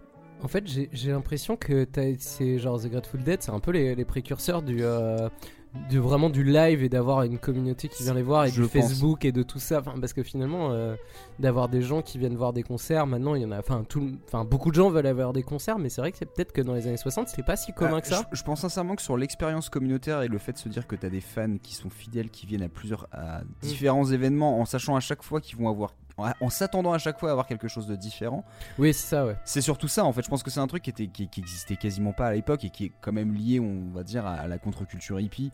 Ce Mm. côté partage, ce côté je, je- d'avoir quelque chose de, de nouveau à chaque fois, une expérience chaque fois différente. Et, euh, et c'est vrai qu'autrement, c'est assez marrant de se dire le fait de se dire euh, ouais il y a un groupe qui joue dans le fond puis les gens ils sont assis par terre il y en a qui dansent puis il y en a qui sont posés puis ils causent et tout et tu dis en fait c'est exactement l'expérience que tu retrouves actuellement dans les festivals sur une Ouais. musique qui est pas du tout la même et c'est ça qui est assez fort en fait se dire cette, cette espèce de communion très posée en fait de la musique mais maintenant tu peux l'avoir euh, tu peux écouter du, du, du- du reggae comme du gros métal qui tâche et tu peux avoir la même sensation parce que c'est un samedi après mais t'es tranquille posé dans l'herbe quoi et ça je trouve que t'as bien trop bu la veille, donc t'es obligé de te poser dans l'herbe. peut-être ça aussi. on, on va pas se mentir. mais non, mais t'as ouais, t'as ce truc. C'est par contre, ça a l'air bien cool. Je que j'ai jamais vraiment écouté The Grateful Dead. Ça a l'air chouette. Ça passe tout seul. Très sincèrement, moi j'ai bossé des fois en me laissant ça en fond, euh, des bouts de live, euh, c'est. C'est c'est vraiment. euh, ouais, c'est pisse quoi. C'est là, Oui, c'est- oui. là, là, tu peux pas dire ça autrement, c'est c'est pisse. Voilà. Clem, ça t'inspire? Ouais, alors moi je vais juste euh, rajouter, euh, enfin ajouter. Bah si, Non, vas-y, ajoute. J'ai rien à rajouter en fait. euh, C'est juste. si, je pense qu'il y a des choses quand même. Vas-y, assaisonne. Non, non, mais euh, quand j'étais euh, quand j'étais môme, mon père il me racontait que effectivement des fois tu avais des captations live, des concerts dans n'importe quelle ville et que tu pouvais aller voir ton disquaire derrière et puis faire ouais Parce que vous avez euh, le dernier enregistrement de la Mano Negra à telle place, euh, enfin telle, euh, Ouais. telle salle, et du coup tu pouvais choper des enregistrements euh, comme ça pirates. Et euh, c'est un truc que j'ai retrouvé moi plus tard, euh, bien plus tard, dans les concerts de, de 16, comme quoi on revient toujours euh, pas loin de lui. Bah oui, Mais toute la communauté de 16 est très friande des enregistrements de concerts. Et en fait, il y a un site internet qui s'appelle 16 Live Mm. où on peut Ouais. retrouver quasiment tous les enregistrements de- des concerts. Il y a toujours des mecs qui y vont. Alors, par contre, au niveau de la qualité, on n'est pas du tout sur le même Téléphone délire. portable? C'est ça? Non, non, non, pas téléphone portable, mais tu sais, c'est des petits enregistreurs. Tu sais, ils ont pas oui. euh, des fois les Un mecs petit qui zoom un peu, euh. Ouais, tu vois, des zooms, des trucs comme ça, mais des fois, t'as- t'entends les mecs discuter à côté. Ouais, bah, Je c'est te ça. jure, tu, des fois, t'écoutes un live, tu peux suivre la conversation des deux mecs qui sont à côté, ce qui fait que euh, c'est c'est bizarre, mais du coup, t'as l'ambiance. Donc, euh, t'as encore des communautés de fans, même actuelles, je pense, que- qui, qui font encore ce genre de délire-là. Ouais, et puis là, je pense que ce, ce que Grateful Dead a bien compris aussi, c'est à créer un truc, à faire des morceaux différents à chaque concert, Mm. à faire un... Parce que c'est vrai que moi, j'ai un- je suis pas un gros fan des lives, je vois pas trop l'intérêt quand... Enfin, aller les voir des concerts en live, ça me... Ça mange... Enfin, je suis très content d'y aller. Par contre, écouter un live de quelqu'un m'intéresse pas euh, plus que ça, parce que c'est pour écouter le truc en plus bordélique euh, et que j'y étais pas, euh, soit ça va me frustrer, soit ça va me dire, ouais, bah, bah, c'est comme sur l'album et je préfère la Ouais. version album. Après, c'est ça, que c'est quand t'as des artistes qui changent leur live au fur et à mesure des dates, Ouais. c'est hyper intéressant. Oui, non, mais c'est ça, mais c'est faut, faut que ça le permette aussi, quoi. Enfin, c'est clair que tu vois, enfin, Ah voir bah. un live, par exemple, d'un DJ set, tu vois, à moins de le mettre en fond sonore parce que le mec il passe des bons CD, enfin, je- enfin tu vois, il y a pas de, Ouais. Ouais. Bah non, ça, euh, ça j'avais pas de ouf. Quoi.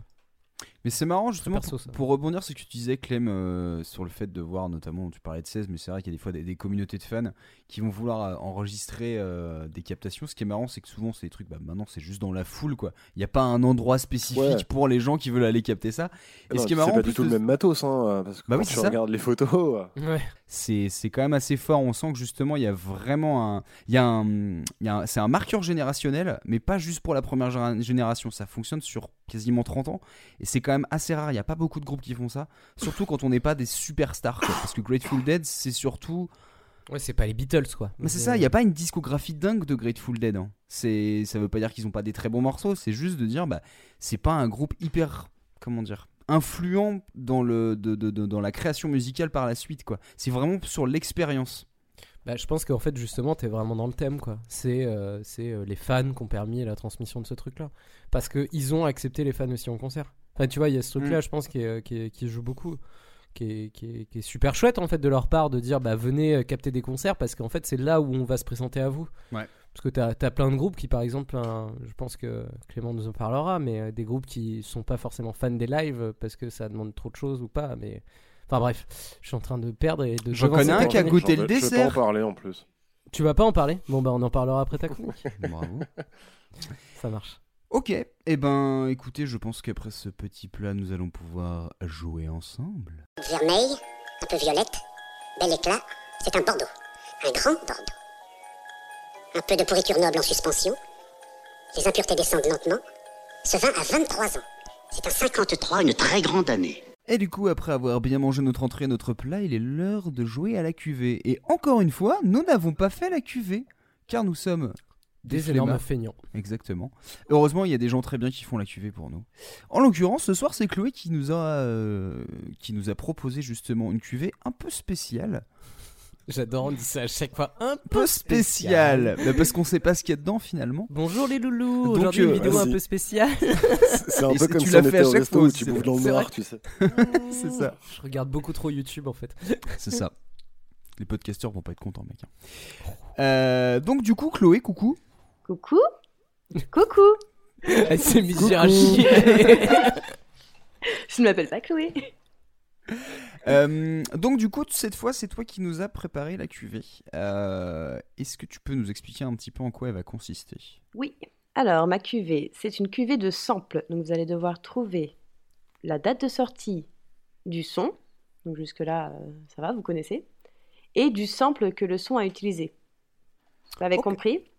Je vais, Ouais. d'abord vous faire écouter le son. Vous allez devoir trouver la date de sortie du son et du sample sans écouter le, le sample original de base. Ah, ça, Donc il c'est va falloir, fou, il va falloir deviner, enfin trouver, euh, enfin deviner, ça va pas être compliqué, mais trouver euh, qu'est-ce qu'est le sample dans la musique aussi.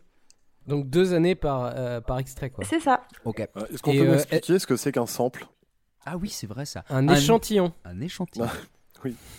Mais dans la musique, c'est quoi un sample? Euh, en gros, c'est quand tu récupères un échantillon euh, d'une musique afin de créer une autre musique.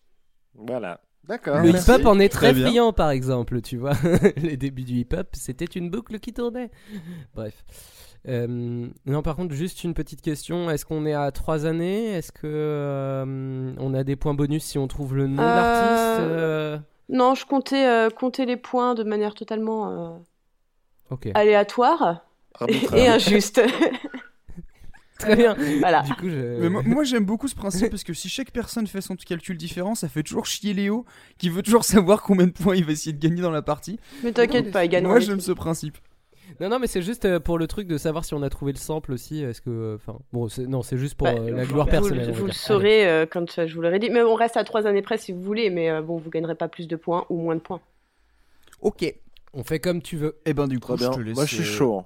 je- Moi, j'ai déjà tout mis monde est mes prêt, années, Je en pense fait. que euh, on peut, on peut partir.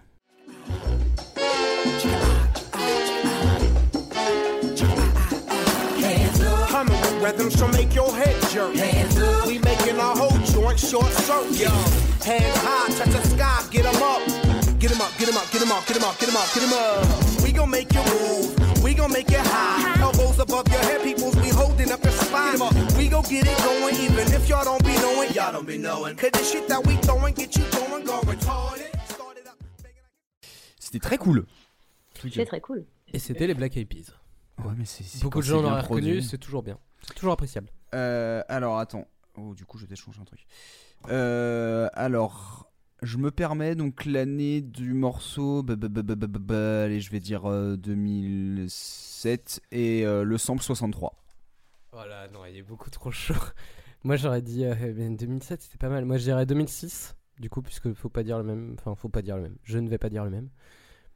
Et euh, le sample, euh, ben c'est ouais 63.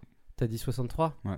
Mais, euh, je peux- Ben ouais, mais moi je dirais ouais non 65. Allez, c'est pas. Euh, 2005 pour moi et 1977. Ah ouais 17. Ah ouais. Ouais. Bon, alors, 1977. Euh, ouais. Ok. C'est un chiffre, il existe pour de vrai.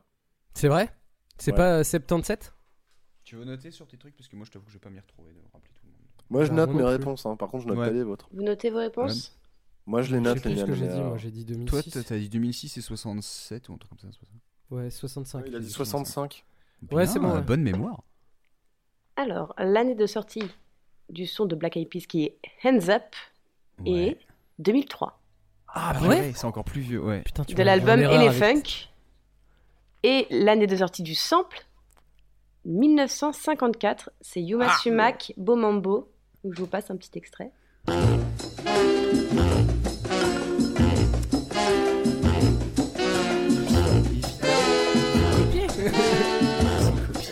Mais c'est la même chose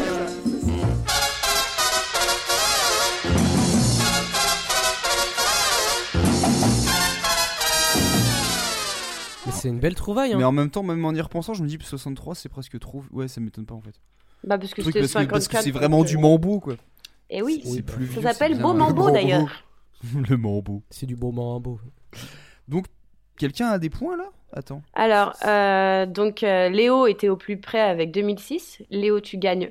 Alors, non, parce que moi, j'ai dit 2005. Ah, t'avais Ouais, dit 2005. Clément. Eh ben, excuse-moi, Clément, tu gagnes 5 points. Oh Ah ouais, tu fais en random euh, de ouf. Et Attends, qui j'ai avait- jamais gagné 5 points. Alors, je note 5 points pour Clément. Ah, j'aime bien ce principe. c'est complètement aléatoire. Et qui avait dit euh, au plus proche de l'année de... du C'est sample Manu. Je crois que c'est moi. Et Manu, toi, tu gagnes 4 points. Et Léo qui est trop toujours deg, Putain, j'ai déjà du retard là tout peut changer. Peut-être qu'à la prochaine, j'aurai 22 points. Ce sera l'infini plus 2. Très bien. Son suivant? Ouais.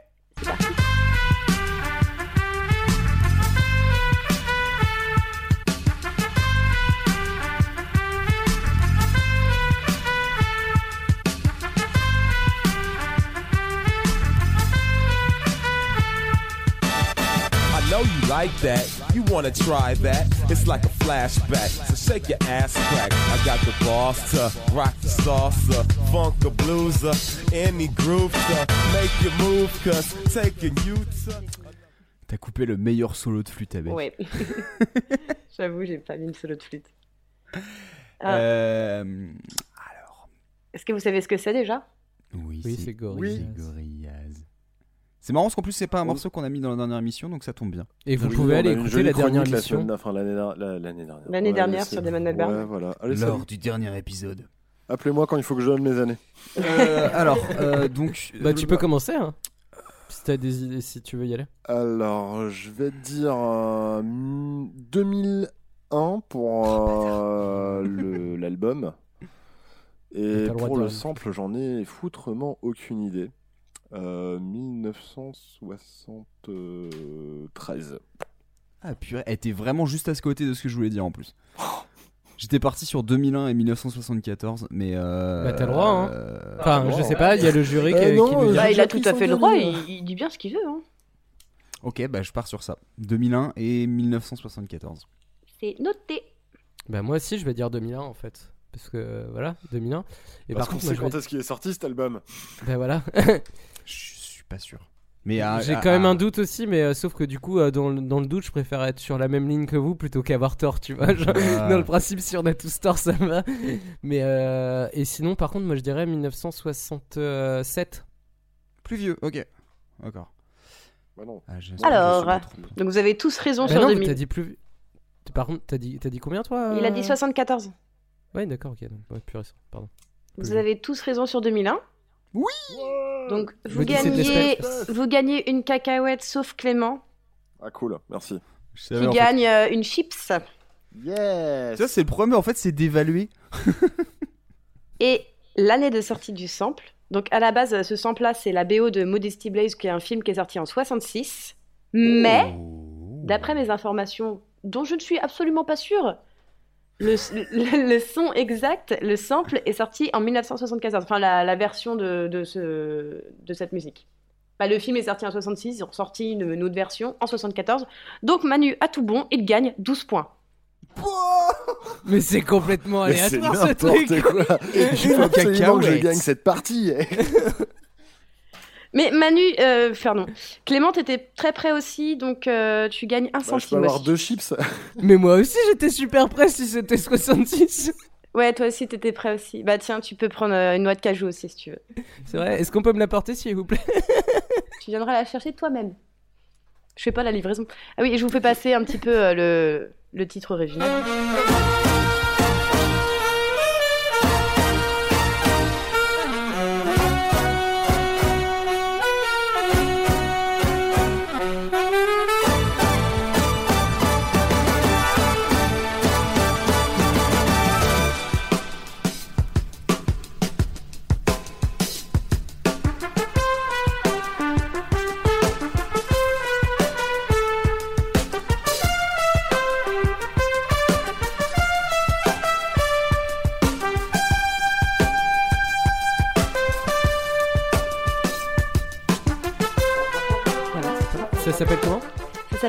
John Dankward et Mode- Modesty Blaze Wicks.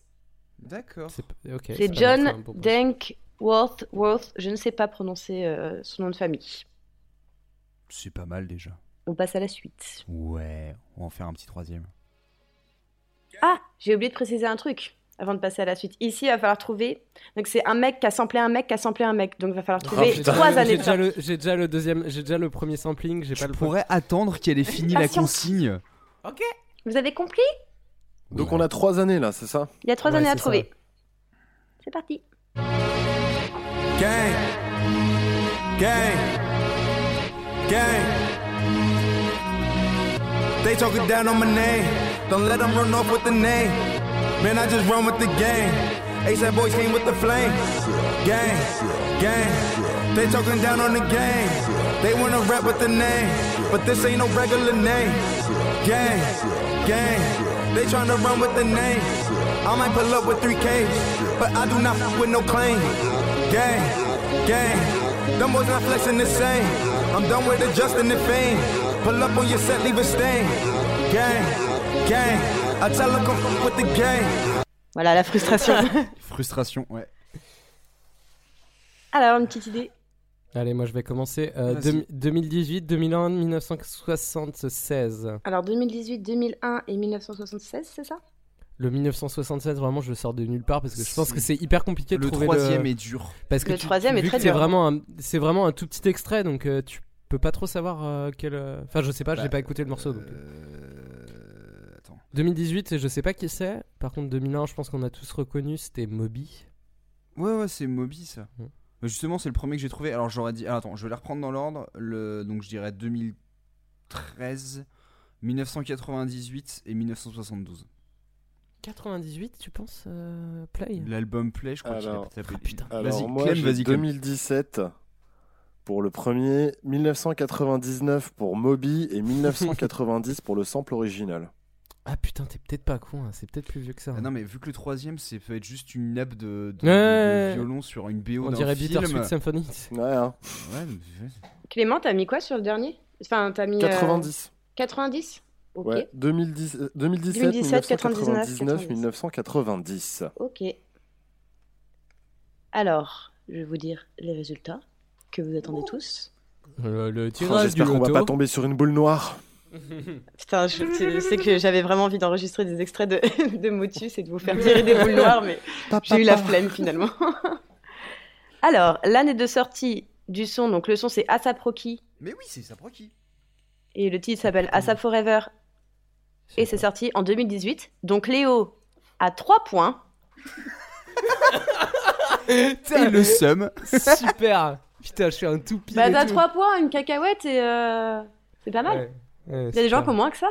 C'est vrai, ça. Alors le sample qu'a utilisé ASAP Rocky, c'est Moby qui est sorti en 1999. Oh, putain, bien joué. Bravo Clément qui gagne 50 points. C'était obligé. C'était obligé. Je me fais vicos, putain. Attends, j'ai 50 points là? Ouais, non, t'as C'est 55 la points. T'as monde. 55 points et deux chips. Du coup, là, j'ai gagné combien de points sur 99 Et alors attends. T'a- T'avais dit ah oui, sur 99, t'as gagné 50 points. Waouh. Par contre, euh, Et Moby a samplé un son de Ernest Gold qui s'appelle Ouais. Fight for Survival, qui est la Ouais. bande originale d'un film qui s'appelle Exo- Exodus, Exodus, pardon, qui est sorti en 61. Donc vous êtes tous 61, nuls, vous ne gagnez aucun point sur, sur celle-là. Je Voilà. crois que t'aurais, je crois que t'aurais dit 1990, j'enlevais mon t-shirt là. Pour savoir, tu le mettais à combien celui-là? Parce qu'en vrai, le deuxième, c'était presque le plus simple. Je mettais mis à combien de 50. quoi Non, à- elle Le troisième, tu, tu l'aurais mis à combien de points Elle ne sait pas si On c'était moi qui avais eu tout pile, elle conteste aurait mis un 1 point. Si c'était Mais non, si c'était Clément, il l'aurait eu à 30.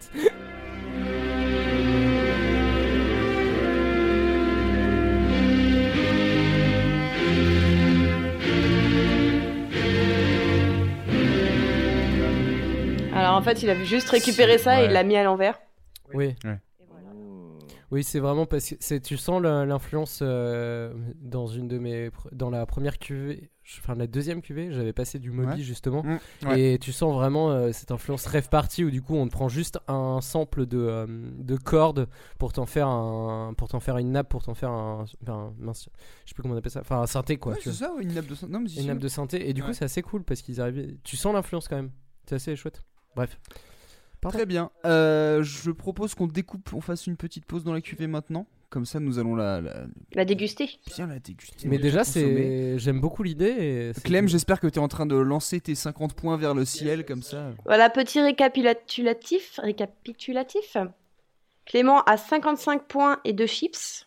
Yes. Deux chips, je note, hein, parce que c'est important pour la Je suite. les ai notés aussi, t'inquiète. Manu a 4 plus 12. Je vous laisse faire un calcul. Comment ça se fait qu'il a 12 points Bravo. 16 points et, et des cacahuètes. Et attends, j'ai trouvé 74 tout seul. Cacahuètes. et Léo a 3 points, des cacahuètes et une euh, noix de cajou. Il me regarde euh, avec un petit peu de seum. un tout petit peu. Je trouvé un tout pile. Ouais, bah t'as qu'à trouver le plus dur. Mais t'inquiète pas, t'auras peut-être des points tout à l'heure. En tout peut-être mieux que des points. Genre une cacahuète. Je trouve qu'une chip, c'est beaucoup mieux qu'un point. Cela dit, les- C'est Moi, pas je suis faux. très content d'avoir deux chips. hein. Donc J'ai deux déjà mangé chips. toutes les cacahuètes en vrai, mais euh, Manu me regarde avec son air interloqué, genre. Ça va, il en reste deux. Putain, il a tout fini. Bon, bref. Bon bah j'ai plus de cacahuètes à donner, super. Très bien. Et ben apparaît ce petit, euh, ce, ce beau moment de, de petits bouts de trucs à assembler ensemble. Je pense que Clem, maintenant, euh, tu peux prendre le dessert. Il a bien déjeuné, le monsieur? Hmm. Il veut pas un dessert, le monsieur Hmm. Si l'on devait mettre une étiquette sur Stupéflip, genre ça ressemble à ça, machin ou machin, et toi, machin, tu ressembles à quoi Je dirais que Stupéflip, c'est pas n'importe quoi. Ça fout le feu, fait le fou, ça t'handicape quand tu l'as pas. C'est aussi prendre des petits bouts de trucs et puis les assembler ensemble. De surcroît, c'est aussi un truc stupide qui tape dans le bide. Mais surtout, c'est beaucoup de travail, comme pour un album d'Astérix ou une tartime. Alors, bienvenue dans l'univers de Stupéflip, un endroit où si les régions sud et est se télescopaient, le choc provoqué serait d'une puissance considérable. Je serai votre Stup Guide, dans la galaxie des lapins, parce qu'on va surtout parler de fans de Stup. T'as découvert Stup par un pote. Depuis c'est la révolution. Tu t'es dit merde, ça, ça a des potes.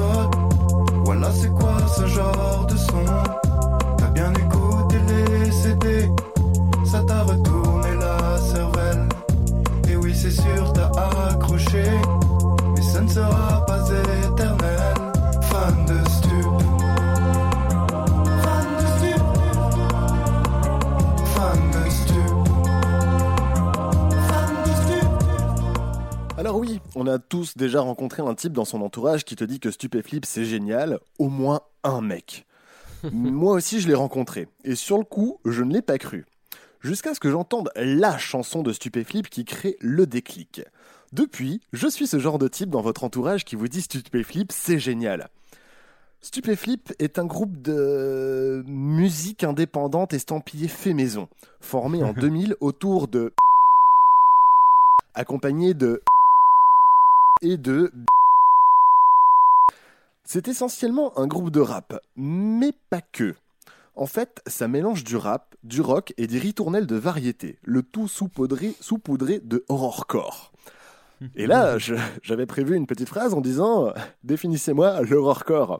Mais euh, si vous avez bien écouté le début de la tartime, vous avez déjà eu une définition très complète. On peut Donc, renvoyer Merci encore à une fois, une. Manu.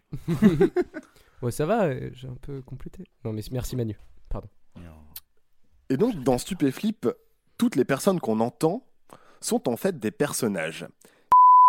Il incarne Cadillac, Stup ou Casimir, MC Salo, le petit Popol ou Sadomodo. Quant à non content de composer les musiques, il y incarne King Ju, Raskar Kapak, Flip, Reverman ou le fameux Popip, son côté rocker lollipop, mais aussi bien d'autres personnages. Le tout forme le crew. Alors y Crew Il fracasse la tête à base de caisse claire qui claque Le truc qui prend en couille, le Snoopy Flip Crew Mambo, salaud, Si je fais de la musique, c'est un petit peu pour m'échapper, je crois que c'est ce qui me plaît le plus. La musique c'est ce qu'il y a de mieux C'est ce qu'il y a de mieux. À l'époque, je faisais des looks un peu loupés, des trucs sales qui collaient, mais ça me plaisait et c'était cool comme ça.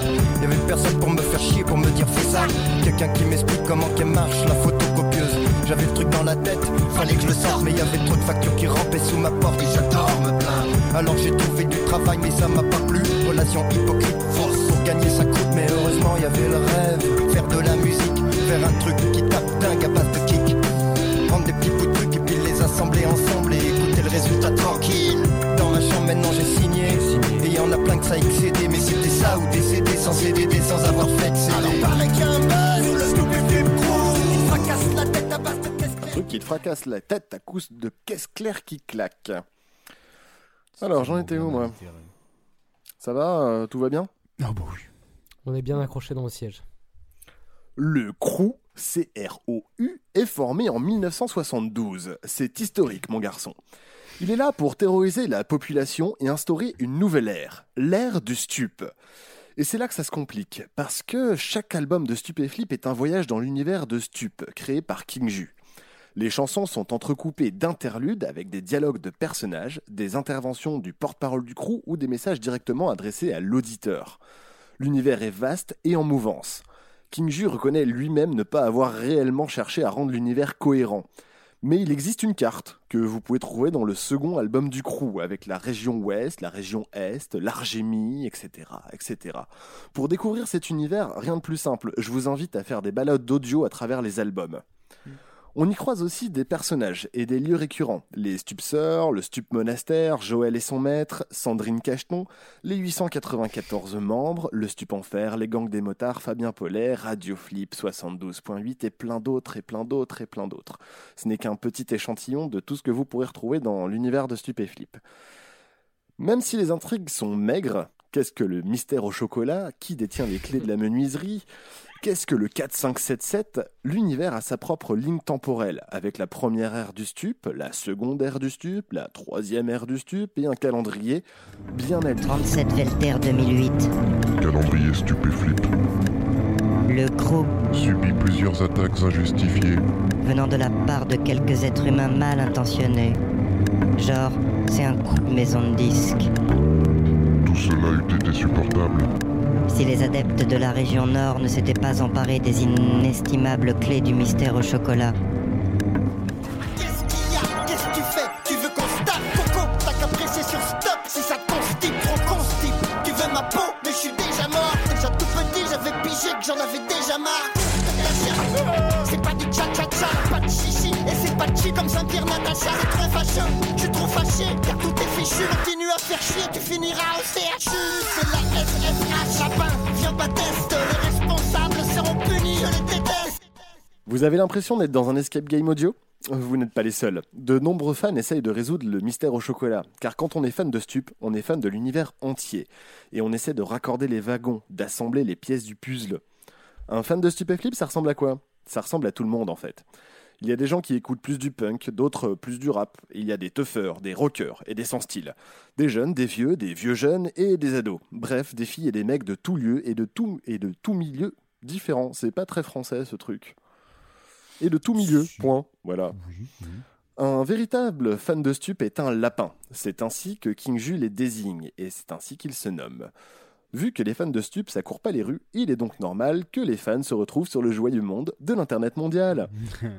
On retrouve tout un florilège de sites internet tels que le Supermarché, lieu incroyable où les lapins peuvent acheter leurs goodies préférés à l'effigie du groupe, des wikis nous expliquant l'univers du crew, des groupes Facebook tels que l'ASFH ou le synode Pibouin, où tout le monde s'échange des chansons et aussi des petits inédits. Et là, ce n'est pas un inédit. Mais qui est dans le crew? Et qui ne l'est pas? Qui achète des trucs au supermarché? Et qui n'achète pas? Qui a la carte du flip club? Et qui ne l'a pas? Et surtout, qui saura vraiment ce qu'il y a dans le mystère au chocolat? Qui a le truc? Qui a le style? Qui a vraiment compris? Qui a saisi toutes les nuances à part quelques tout petits? Lapin, jette tes bras en l'air, oublie ton côté sombre. Ce que t'aimes pas chez les autres, c'est ta propre. T'arrêtes des boules furieux, t'étais pas préparé. Et un maximum de sons qui font triper, c'est ma priorité.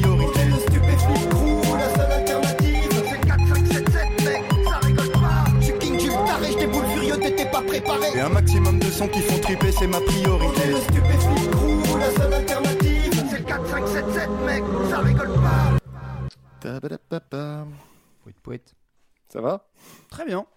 Ça Bien. me donne envie de réécouter du stup. Ouais. Merci. À chaque fois, c'est ça tes chroniques. semaines de stup. J'aime bien. Sur ces différents groupes Facebook, on y retrouve des covers du groupe faites par les fans, des remixes, des vidéos sur les chansons du groupe, des débats animés, des projets musicaux avec ou sans rapport avec le crew, des fanzines et aussi des dessins. Un interlude musical du dernier album intitulé Night of Chaos a laissé place à une multitude d'interprétations du Chevalier du Chaos, des plus talentueux aux plus basiques mais sincères.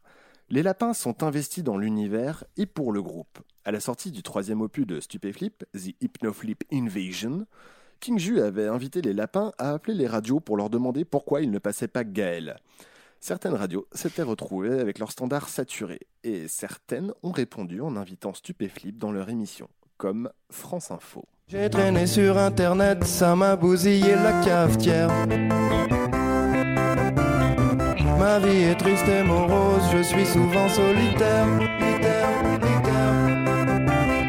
Je serai doué, attentif, avec toi je ferai des efforts. Je ne suis plus dépressif quand je suis tout contre ton corps, ton corps. Oh, je t'en prie, viens me chercher.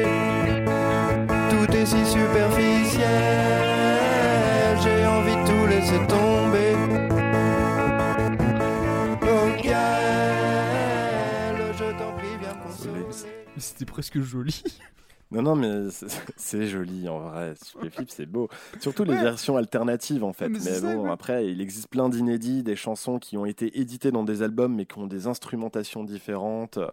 C'est vraiment très chouette. Il y a plein de choses à creuser euh, du côté de Stupéflip quand on est un petit lapin. Et la fidélité des lapins n'est pas approuvée. En octobre 2016, le groupe lance un crowdfunding pour financer son quatrième album. Avec un objectif de 40 000 euros, Stupéflip bat le record en récoltant près de 428 000 euros, soit 1069% de l'objectif.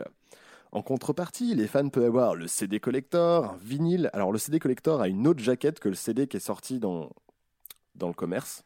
D'accord. Parce que le CD du commerce est assez moche, alors que la jaquette euh, de- des, des, des lapins hibou, comme on, est, on a été appelé, est vachement plus jolie. Un vinyle, une vidéo de King Ju qui te parle, c'est décevant mais étrange, des titres inédits et même une figurine à l'effigie effigie de King Ju. Le colis incluant la carte officielle du Flip Club, qui n'offre aucune réduction pour faire les courses. S'ensuit l'annonce d'une flip party pour fêter la sortie de l'album, puis une date, le 16 septembre 2017. Puis des places en vente, d'abord pour les lapins ayant contribué à l'album, puis ouvert à tous.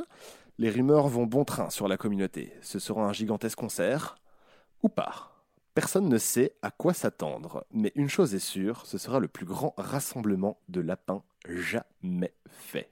La religion du stup avec une foi inébranlable. Certains rencontrent Dieu et d'autres le rencontrent pas. La religion du stup, les adeptes en transe. Les gens prosternés saisissent le crew comme une chance. Le stup monastère est maintenant plongé dans le noir. Le son du crew se multiplie comme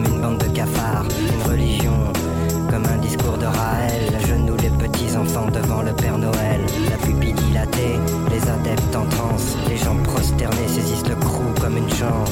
Stupéfiant, le truc obsède et tout s'efface. Les humains flippent, les annexions laissent des traces. La religion du stup avec une foi inébranlable. Certains rencontrent Dieu et d'autres le rencontrent pas. La religion du stup, les adeptes en transe. Les gens prosternés saisissent le crew comme une chance. La religion du stup avec une foi inébranlable.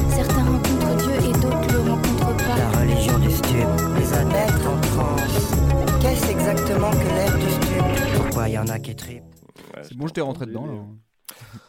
Et donc, euh, quand, j'ai, quand je t'ai donné mon thème, Manu, tu m'avais dit est-ce que tu pourras nous raconter tes souvenirs de la flip party? Oui, c'est vrai que j'ai dit Eh ça. ben, nous y sommes. Non. Et je me suis dit, en fait, c'est dommage de faire un truc sur les fans et de ne pas donner la parole à un fan pour parler de la flip party. Ouais. Donc, euh, ayant eu un fan de Stupéflip qui était avec moi à la flip party, euh, je lui ai demandé de me faire un petit, euh, un petit récap. Donc, du coup, là, ce que vous allez entendre, c'est son récap de la flip party. C'est pas le mien, comme ça, c'est beaucoup plus objectif. D'accord. Et euh, du coup, voilà. Alors, je m'excuse d'avance pour toi, pour tous les auditeurs aussi. On n'avait pas de filtre anti-pop avec le matériel avec lequel j'ai enregistré, ce qui fait qu'il y a des petits p qui sont un peu dégueulasses. D'accord. Mais après, c'est du fait maison. Et Stupéflip, c'est du fait maison. Donc, je vous fais écouter ça tout de suite. Bon bah, euh, je suis devant un micro. Euh, la flip party, euh, vaste sujet. Comment ça s'est passé? Bah, D'abord, tout avait commencé par des déguisements absolument magnifiques, des très beaux déguisements de l'enfer. Ça se passait au Doc Pullman. C'est du côté, c'est du côté d'Aubervilliers. Et c'est un endroit où normalement, euh, bon, il y a plus des soirées euh, d'école d'architectes euh, et des soirées électro que des soirées de, de stupéflip. Mais ça reste un endroit, un endroit super sympa. C'est des très grands, des très grandes halles où on peut faire à peu près, à peu près ce qu'on veut. Donc on est arrivé et moi le, premier souvenir que j'ai déjà c'est cette putain de queue. Cette, queue sur, il y avait peut-être un kilomètre de queue pour entrer à cette flip party. Que des gens déguisés et des gens de tous horizons parce qu'il faut comprendre que Stupéflip, les fans de Stup, euh, c'est divers quoi. T'as as des gros bourrins, t'as des t'as des punks à chiens, t'as des étudiants, t'as des t'as des t'as des fragiles, t'as des, des collégiens, c'est tout ce petit monde qui était déguisé et dans une complète bienveillance quoi. J'ai pas vu de pas vu de méchanceté euh, de méchanceté dans la queue. Ça a quand même duré une heure et demie, mais c'était sympa. Donc on est arrivé et le décor était, alors on peut le dire, pour ceux qui connaissent un petit peu l'univers du crew, euh, c'était modeste. Et euh, il faut avouer qu'on avait quand même des, costumes absolument, euh, absolument magnifiques et un petit peu inquiétants. Donc très vite, la, di- la discussion se lie, quoi, parce que c'est facile quand t'es déguisé finalement. Tu fais Oh, super ton déguisement, t'as une bite sur le front, ça te fait une licorne. Euh, et, oh, tiens, t'es déguisé en King Ju, c'est- c'est c'est original. Ou tiens, t'es déguisé en Cadillac, quelle, quelle drôle d'idée. Et puis t'avais que ces DJ quoi. C'est ce qu'il y a, c'est que personne, t'avais pas de programme, tu savais pas ce qui allait se passer. T'avais que ces DJ qui faisaient leur, leur DJ set où ils passaient des c'était du hip-hop globalement quoi. Et on savait pas ce qui se passait, donc on, discute, on discute, on boit des bières, on boit des bières, on mange pas parce qu'il y avait y avait rien à bouffer. Hein. T'avais deux food trucks pour euh, pour 8000 personnes, c'est bon, compliqué quoi. Et euh, et au bout d'un moment, il y a un concert qui commence. Et alors là, alors pour moi ça a été une découverte, hein, c'était Pogo Car Crash Control qui reprenait des, des morceaux de Stupéflip. C'était excellent quoi, parce que Pogo Car Crash Control, c'est du gros hardcore, euh, du métal bien hardcore qui tâche, un mec qui gueule, des gars qui, qui jouent des accords un peu comme ça vient à la guitare. Et euh, c'était le Stupéflip des origines, quoi. Et puis pour moi, ça, ça me parlait encore plus parce que je suis rentré dans Stupéflip euh, par le métal plus que par le, hip-hop. Et, euh, et non, c'était charmé. Il y avait King Ju, je, je sais plus ce qu'ils nous ont fait comme morceau, honnêtement, je m'en souviens pas. Mais je me souviens qu'il y avait eu un pogo, un petit pogo, un petit pogo mignon. C'était et ça, et ça c'était cool. Et à la fin de, à la fin du concert de, Pogo Car Crash Control, là, ça a été quand même un petit peu la, déception parce que tout le monde s'attendait à un, petit concert de Stupéflip ou au moins 3-4 morceaux de Stupéflip et euh, rien. Les DJ qui arrivent, euh, les DJ qui arrivent, qui reviennent sur scène. euh, Et puis, euh, et puis voilà, en fait, ça a été ça la, flip party, un DJ set, euh, un DJ set de hip-hop, mais avec des gens déguisés. Et, ce qui m'a marqué dans cette soirée, quand même, c'est que ça a été la bienveillance, euh, partout, tout le temps. Et il y a eu donc un événement phare, euh, qui a été la, la, Procession. C'est donc plein de gens qui étaient déguisés euh, dans l'univers du crew, parce que le Stupéflip, mine de rien, c'est très visuel comme univers. Donc des gens avec des, avec des cagoules, avec des masques des médecins de la peste, avec... euh, L'important, c'est que ce soit euh, fait maison, un peu inquiétant et drôle, quand même. Et tu avais peut-être euh, 200 personnes qui étaient, euh, qui étaient déguisées comme ça, qui ont fait une procession du fond de la salle jusqu'à la scène, sur une musique euh, chez Père. C'était quelque chose à vivre, quoi. Et, et pour que je m'en souvienne euh, maintenant deux ans après, c'est que c'était quand même impressionnant. Et toute la soirée a continué comme ça. Mais il n'y a, pas eu de, concert de stup, quoi. Ça, ça a été un petit peu la, déception. Ouais, ils ont fait trois morceaux avec Pogo Car Crash Control. Ça a été la déception, mais après, le, le point positif, ça a été de rencontrer plein de fans de stup. Euh, je me souviens qu'on a discuté avec énormément, énormément de gens. C'était rigolo, quoi. C'était de la vanne, de la référence. euh, parce que quand tout le monde a un univers commun, et ben, eh ben voilà, les références, euh, les références se font très vite, les vannes se font très vite. euh, T'as déjà un, point d'accroche, un début de discussion avec n'importe qui, donc tu, donc tu peux parler avec tout le monde.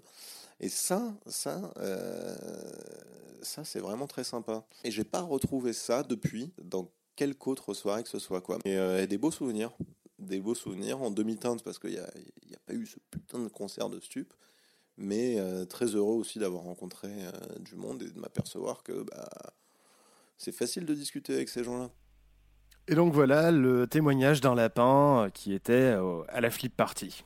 Est-ce que je peux te féliciter de faire la première interview de la Tartime C'est vrai. C'est vrai. Non, je, Je me pense suis que dit que c'est. Merci, merci, je ne fais pas ça pour la gloire. Je sais. J'espère. Euh, non, mais, mais on parlait de fans, j'en avais un sous la main, je me suis dit, tiens. Ouais, non, mais ça- c'est très intéressant parce que euh, du coup, cette. euh, je, je veux bien croire le côté. euh, comment dire Assez incomparable en fait. de La soirée, en fait, tu sais pas à quoi t'attendre. Finalement, t'as un truc, c'est pas ce que t'attendais. T'es un peu déçu, mais en même temps, tu gardes des images d'un truc que t'aurais jamais vu ailleurs. Ça doit être assez. euh, C'est marrant parce ça, que t'as passé un bon moment. On a, alors, parce que du coup, on y était ensemble, on a passé un très bon moment. Mais en fait, on avait d'autres attentes aussi. Mais après, euh, c'était, c'était spécial comme soirée et c'était vraiment cool. Après, euh, voilà, moi, j'en ai que des bons sous. Enfin, non, j'ai la mère déception de pas, du concert de Stupéflip aussi. Mais après, T'as eu un concert de Pogo Car Crash Control qui reprenait des morceaux de Stupéflip avec euh, King Ju et Cadillac qui sont venus faire trois morceaux. Ouais. Effectivement, c'est maigre. Mais, euh, mais du coup, c'est assez cool, tu vois. C'est- encore un truc là où on les attendait pas. Et, euh, et c'est sympa, c'était- quoi. C'était entre guillemets, c'était vendu comment? C'était genre, c'est- genre dernier C'était vendu Stup Party. Ouais, d'accord. S'il y avait pas un truc genre, euh, c'est la dernière sortie de, du Stup en live ou enfin, Non, dire, non, euh, c'était Flip Party. hein, on va faire la fête tous ensemble. Point. D'accord. On savait pas, il n'y avait pas de programme, rien. On a pris nos places sans savoir à quoi on allait. euh, on Oui, c'est ça. c'est-. Ils ont pas vendu un truc en disant si on fait notre dernier concert, venez quoi. Et Non, puis, non, pas du ouais, tout. Mais c'était en lien avec la sortie de l'album ou pas? Non, même pas? Oui, je Euh, plus ou moins, moi je pense que. Alors il y a des rumeurs qui disent que euh, c'est parce que vu qu'ils ont ramassé v'là la thune pour leur crowdfunding, ils se sont dit qu'ils allaient faire ça, qui du coup ils avaient la thune pour le faire. Après, euh, je pense qu'il y avait un délire aussi de regrouper tous les fans, euh, enfin pas tous les fans, mais de regrouper le plus grand nombre de fans pour une soirée, quoi. Vraiment une soirée où euh, bah, on écoute de la musique tous ensemble, on se déguise, et puis tout ça, quoi. Donc Tu t'avais sais pas à peu un près truc, combien vous étiez ou je sais pas, mais les Doc Pullman c'est très très grand et Ouais. donc moi je suis nul en capacité de salle et compagnie donc. euh, Alors, est-ce que tu- c'était un tu ERP vois la cuvée, bah, pareil. euh, Du coup, depuis la flip party, il n'y a pas eu de tournée pour promouvoir le dernier album, mais tous les fans attendent de pied ferme. Il y a certaines rumeurs en ce moment même qui sont sur les réseaux sociaux qui commencent à tourner, où il y aurait peut-être un nouvel album, une nouvelle tournée, ou peut-être un film, on ne sait pas trop, parce qu'on s'attend à tout avec Stupéflip. Euh, on n'en sait rien et les messages de King Ju sont très énigmatiques et poussent les lapins à mener l'enquête. Et c'est ça qui est magique parce que tout le monde mène l'enquête sur Facebook, sur euh, les moyens. On va aller rechercher un morceau qui vient de sortir où il y a des paroles à l'envers. On va les remettre à l'endroit et là il y a un message. C'est ce qui s'était passé sur le dernier, euh, juste avant la sortie du crowdfunding. Et, euh, et voilà, donc c'est magnifique de voir tous ces lapins chercher le mystère au chocolat. En attendant, on se console en écoutant le premier album solo de Cadillac et en profitant de sa tournée pour scruter les apparitions, même discrètes, de King Ju en fond de scène lors des concerts. MC Solo a lui aussi sorti un album solo, mais euh, c'est un album moins accessible. C'est moins centré crew et compagnie, c'est un peu plus bizarre. C'est pas inintéressant, mais c'est bizarre. Et donc, euh, le crew ne mourra jamais puisqu'il vit à jamais dans le cœur des lapins. Voilà, et un gros, gros bisou à tous les lapins. Et excusez-moi, j'ai dû vraiment couper énormément de choses et je m'en excuse. Mais il y aura peut-être d'autres chroniques où ça pourra rentrer. Très bien. Voilà. Super, j'espère que les lapins seront contents. Bah, moi aussi, s'il y a des lapins qui nous écoutent, j'espère qu'ils vont pas me casser les genoux quand même. Est-ce que, ta- est-ce que ta chronique est, est- est, comment dire, remplie de petites références et petites, réfé- euh, petites allusions à certains morceaux euh? Parce que j'en ai reconnu quelques-unes, mais n- voilà, je- je je- je suis même pas en pré-lapin, hein, tu vois, donc. euh, Je- je- J'en ai mis le plus possible. S'il y a un lapin qui m'écoute, euh, son jeu, ça sera d'aller chercher toutes les petites références que j'ai fait au crew. Il en est bourré. Tu veux dire l'auditeur ou euh, la- non Le texte. C'est marrant, moi c'est moi c'est mon père qui m'a fait découvrir trouve ça très drôle quand tu quand y repenses. Il m'avait le deuxième album et il était trop fan de trucs de genre, euh, tu sais le, le, le ski tout à attaque Jean-Pierre attaque. C'est le premier ou le deuxième, je sais plus. Mais je Si, si, c'est euh, c'est le deuxième, ça, je Ouais, crois. Je avec, euh, dans des cages en métal, tout ça, tout ça. euh, mais c'est très marrant quand tu sais que c'est ton père qui t'a envoyé vers ça. Tu fais genre ah ouais. ouais. Comme Ouais. quoi, comme quoi, ça rassemble vraiment tout le monde en fait. Si tu charges. Mais c'est ça, mais t'as même mais- des mômes qui sont fans de Stupéflip. mais parce que t'as ce, sur- t'as ce truc pop en fait. Genre c'est pop, c'est bizarre mais c'est pop, tu vois, genre les, c'est des belles, c'est des mélodies faciles à comprendre, c'est pas de la musique expérimentale chelou. C'est Bah, le message qui est chelou mais pas la musique. T'as tellement de, de musiques différentes dans Stupéflip. T'as les morceaux de pop-up qui sont des morceaux, euh, des ritournelles de variété, euh, rock, euh, pour faire de la thune, pour pouvoir remplir les caisses de la SFH. Et donc, du coup, c'est les morceaux qui passent à la radio, et il faut faire des morceaux qui passent à la radio. Il y a que Popip qui arrive à faire les morceaux qui passent à la radio. Et donc, du coup, t'as tout de suite un côté très enfantin, parce que Popip, il chante comme ça, et puis voilà! Et, et du coup, les enfants. Salut les enfants Ah, tu et, du coup, bah, pour un môme, c'est- rigolo écouter Stupéflip. J'ai des enfants de, de mes collègues qui écoutent Stupéflip. Alors, ils ont que quelques chansons de Stupéflip euh, actuellement, mais euh, en fait, au fur et à mesure, c'est. Voilà, tu vois, ils écoutent les chansons de Popip, c'est rigolo, ils s'a- ils s'amusent bien, et puis t'as as les petits trucs entre les, entre les chansons, les interludes avec les, euh, les petits sketchs, c'est rigolo comme tout, c'est très ludique aussi comme univers, au final. Ça peut parler à tout le monde. Il suffit d'ouvrir un peu, enfin de s'ouvrir un petit peu au crew. Et alors, euh, ouais, il faut arrêter d'écouter Stupéflip vite. Elle est très très bien. Oui, mais euh, si vous écoutez que Stupéflip vite, écoutez d'autres chansons. Elles sont vachement, tout se vaut quoi. Donc euh, voilà, ça c'est mon petit message perso. Stupéflip vite est bien, c'est une bonne porte d'entrée, mais essayez d'aller voir ailleurs aussi dans les albums. tu, tu, tu sais que j'ai réécouté un... J'étais en train de réécouter justement la tartine numéro 5. Où du coup, euh, parce que pour euh, la référence au, au hardcore, et du coup tu, re- tu poses ce coup de gueule en disant que t'as passé euh, trois jours de festival avec un mec qui passait pendant euh, une heure stupéflip vite en boucle. Ah, pendant tu toute une matinée, euh, Ça m'a fait j'en pouvais plus quoi. Une matinée en festi, c'est comme une soirée qui dure 12 heures, on va pas se mentir. Non mais il est bien stupéflip vite, elle est bien ce, ce morceau. Non mais elle est très bien, mais du coup, euh, non mais mais même, tu vois, c'est un truc, t'as des gens, c'est pas du tout des lapins, ils écoutent Stupéflip vite, c'est bien, mais il faut aller chercher d'autres. Il y a d'autres chansons qui sont très très bien. Bah d'ailleurs, euh, Religion du Stup, elle est vraiment très très cool celle-là. Religion du stup, ouais, monastère du stup aussi. t'as- Mais t'en as Ouais, c'est là, Apocalypse, peux- peux pas- Apocalypse enfin, 987 que je trouve vraiment cool. C'est 894. 894, c'est pareil, c'est à peu près les mêmes chiffres. Non. Je suis le mauvais soir. Enfin voilà, bon, j'espère que ça vous a plu et puis bah, écoutez du stup. Ouais, sans problème. On va faire ça. Mais en vrai, ça m'a redonné envie d'en écouter. Merci Clément. Merci Mais de Clément. rien. Et bah, et euh, une oreille à l'album de Cadillac. La première Ouais. écoute est chelou, mais au bout de la deuxième, euh, ça, ça devient rigolo. D'accord. Ok. Bah, j'irai voir. Ok, cool. Très bien, et ben je pense qu'après ce petit dessert, il est temps de, bah, de, de repasser à la cuvée, hein Une petite Mmh. deuxième tour de cuvée, histoire de voir si on peut rattraper 55 points. Cet homme est incapable de faire la différence entre une seule meunière et une potée auvergnate.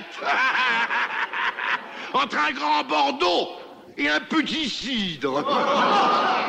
Salut à tous, c'est Tatine. Et moi, mercredi matin, j'écouterai la cuvée de la Dartime. À bientôt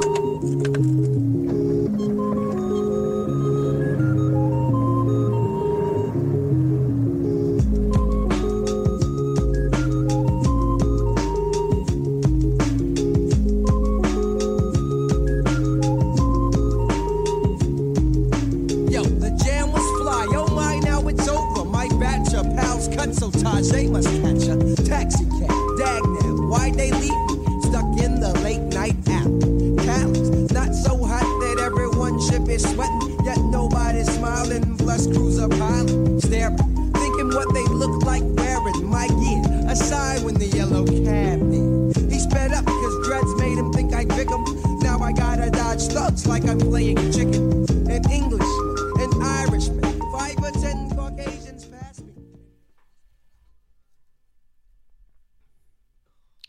Avez une idée? Euh, moi, j'ai des idées. Je... C'était trop bien dans mes oreilles. Ouais, moi aussi, j'ai adoré ce petit synthé là. Enfin, ce, ce petit Ce piano. petit orgue et tout, truc là. ah, du boom bap avec du vieux son comme ça. Moi, je vais Euh, dire 1998, 1963. Voilà, c'est tout, c'est dit. Ok, donc Léo 98, 63. Clem, vas-y. Moi, je vais faire revenir un, un mec dans la soirée là. C'est 2008 et 1979.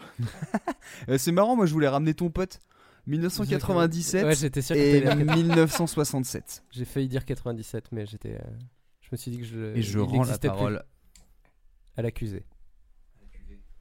À la cuvée. Oh, joli mot. Bravo. Donc, l'année de sortie du son est 1993. Ah ouais? Wow. Donc voilà, euh, et la personne qui est la plus proche, euh, c'était Manu qui a dit 97. Mais c'est quand même un peu loin, donc, donc euh, tu gagnes un bol. Voilà, avec écrit Kitchen à l'intérieur. J'espère que tu es heureux. Tu n'auras rien d'autre. Et un bol, ça fait à peu près combien de chips? Bah, un bol, euh, ça fait euh, une demi-chips, quoi. Ah oui, d'accord. Une chips vaut pas plus beaucoup qu'un un bol. bol. hein. Tu, comprends pour- tu comprendras pourquoi, évidemment. Et l'année de sortie du sample est de 1978. Moi, j'ai dit 1979. hein. Non, t'as dit 87 C'est pas vrai, je me suis trompé de ligne. Non, c'est moi qui me suis trompé de ligne. Effectivement, tu as dit 1979, bravo, tu gagnes 5 points. Wouh Je note 5 points. Non, c'est whoop whoop. Whoop 5 points. Et un bol pour Manu. Et est-ce qu'on peut en savoir plus sur ce, ce joli petit son? Alors, du coup, euh, ce- c'est un son de South of Mischief qui s'appelle Cap Fair. Et ils ont samplé un- une BO de- d'une série qui s'appelle Taxi Euh, et ce son s'appelle euh, Angela de Bob James. Euh, donc voilà, Taxi, euh, si vous voulez, j'ai le synopsis sous les yeux de cette série. Et ça a l'air genre vraiment vachement bien. C'est avec Samina Seri, non? Non, non, c'est une, c'est une série américaine. euh, Attends, je te, je te lis, je te lis le synopsis, tu verras que ça se passe pas du tout. euh. Taxi, ça se passe à Marseille? Oui. Ok, d'accord. Donc non, là, ça parle des membres du personnel de la société de taxi de la ville de New York vont à leur travail quand ils rêvent de grandes choses. C'est juste ça. Pendant qu'ils rêvent de grandes choses, excusez-moi. Oui, c'est ça le synopsis. D'accord, ok, très bien. Bah, ça Et- sera dans mes recos. Et je crois que c'est une série qui a fait connaître Danny DeVito, ou en tout cas c'est un de ses grands rôles. euh, voilà. Voilà, je, parce que je connaissais vite fait la série Taxi de nom. Voilà. Voilà, on passe à l'extrait suivant. Call her how it is. Hendrix. I promise I swear, I swear. Every bit. Yo, Percocet, Miley Percocet, Percocet, Miley Percocet, rep the gotta rep the. Chase a chick, never chase a bitch. Chase no bitch. Mask on, fuck it, mask on, mask on, fuck it, mask on. Percocet, chase a chick, never chase a bitch. Chase no bitch. Two Moi, je m'en rappelle. Enfin, je crois. Alors, Léo, il a l'air de, de savoir et il dansait, il avait l'air d'être heureux. Je crois, non mais je crois savoir, je, je suis pas sûr. hein. Donc euh, je- à chaque fois je dis ça, de toute manière je me plante. Ouais, moi j'adore ces moments-là. Euh, oui, c'est toujours les meilleurs. Ouais, tais-toi, le monsieur qui a 50 milliards de points là. Ah, mais il a pas un bol. Non, ça serait abusé, 50 milliards. Moi j'ai déjà mangé une de mes cacahuètes alors. bon, Euh, b- b- b- le deuxième, c'est chaud quand même. mort. Deuxième c'est ultra chaud. Parce Je- que- aucune idée. 2011-1967. Ok, ah bah c'est pas, c'est à peu près dans les eaux que je voyais, je voyais, je vois les eaux. c'est Euh, des je- années, pas des os. pas des. Euh, 2015 et j'aurais dit 62, 1900, alors 1962, hein, je précise. Moi je dirais 2000, euh, On sait jamais. 2018 et euh, 1972. Maîtresse de cérémonie, je vous laisse la parole. Merci. Alors, c'est Léo pour une fois qui est le plus près. C'était- Bravo Léo C'était 2019 C'était 2017. Ah merde. Donc, ah oui, la chanson c'est Future. Mask of the Future, excusez-moi. De qui est sorti de Future. Ah, de Future Mask of de Future. Ah merde, je me suis planté. Pardon. Bah, c'est pas grave, c'était pas la question. L'idée c'était de trouver le l'année de sortie. Oui, bah, pardon. Donc euh, tu perds pas de c'est points. ça le jeu J'avais pas compris. Donc c'est sorti en 2017. Donc tu gagnes euh, 30 points. Donc tu passes de eh, quand même tu passes de 2 points et une noix de cajou à 32 points et une noix de cajou. Ouais, mais j'avais perdu je- un point. Il en a perdu un pour une blague euh, salace. Pour humour nul. Pour humour nul. Un point de pénalité. euh, Et le sample. Le sample est sorti en 1976. Donc qui est le plus proche euh, bah, C'est Léo, encore une fois. hein. Tu gagnes deux points de plus. Ah merci. Je te, je te note deux points de plus. Donc ça te fait 34 points et une noix de cajou. J'ai déjà mangé la noix de cajou, du coup, euh, voilà. 34 points. 34 points. Et plus de noix de cajou, puisque tu l'as déjà mangé. Je vois. Oula. Voilà. Et euh, donc cette chanson euh, s'appelle Prison Song de Tommy Butler et c'est euh, la bande originale d'une comédie musicale qui est en, en hommage à Martin, à Martin Luther King.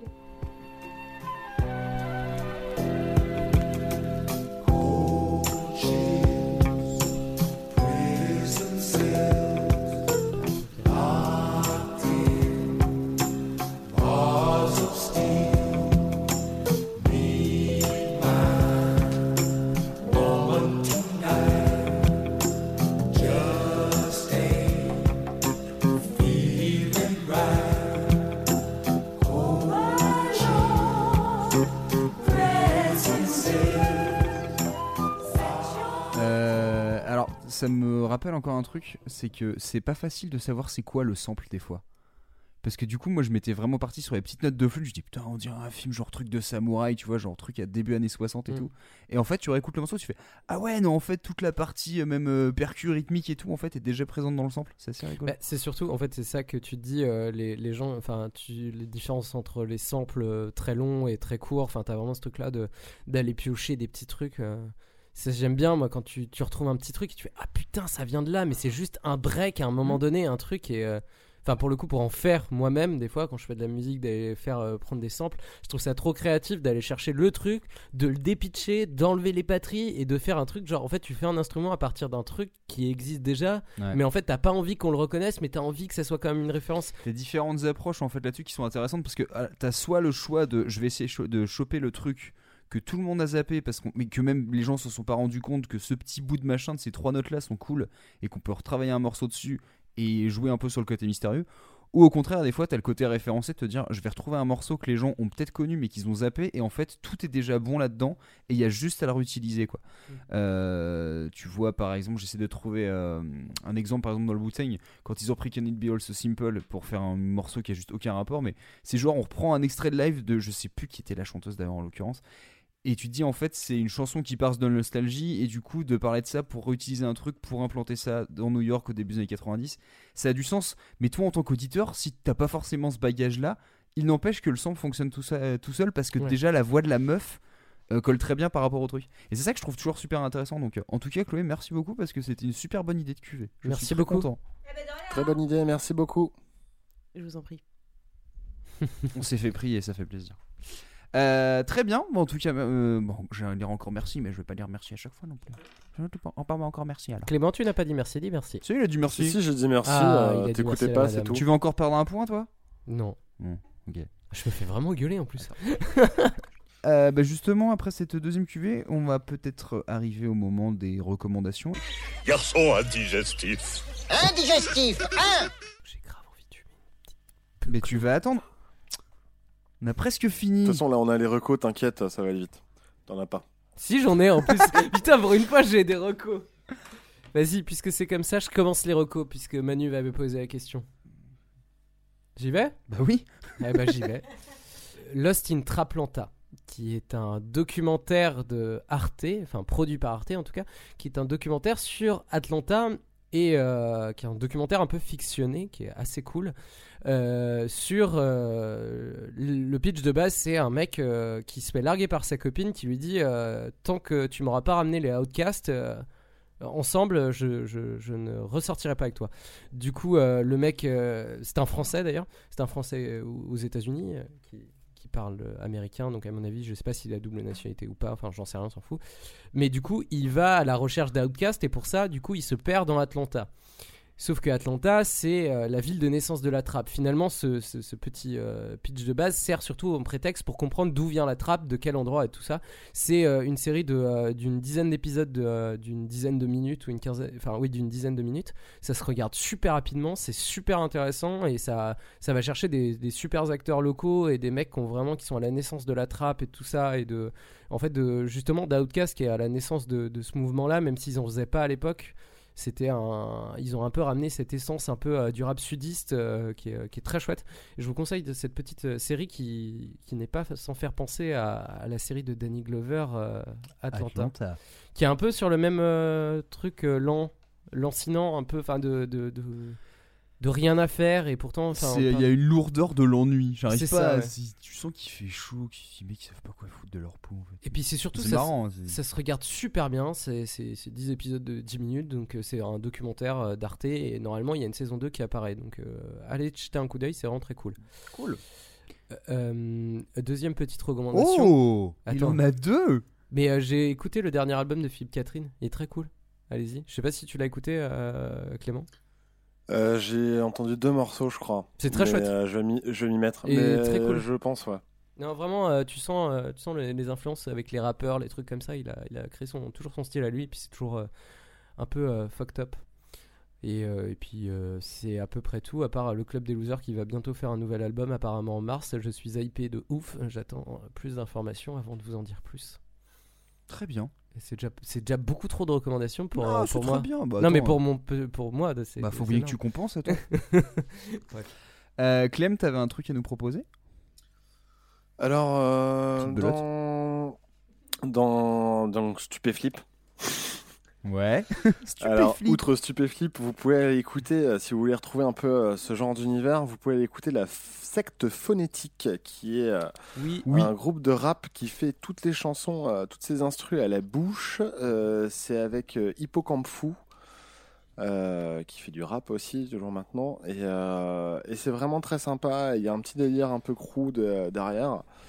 Euh, dans un tout autre genre, j'ai découvert le podcast Nuit Blanche, euh, qui est un podcast suisse, je crois, qui parle de phénomènes paranormaux et de trucs euh, non expliqués, d'affaires non délucidées, genre le triangle des Bermudes, la Dame Blanche, des machins comme ça. C'est long, mais c'est assez sympa à écouter et ça met bien l'ambiance dans le noir le soir.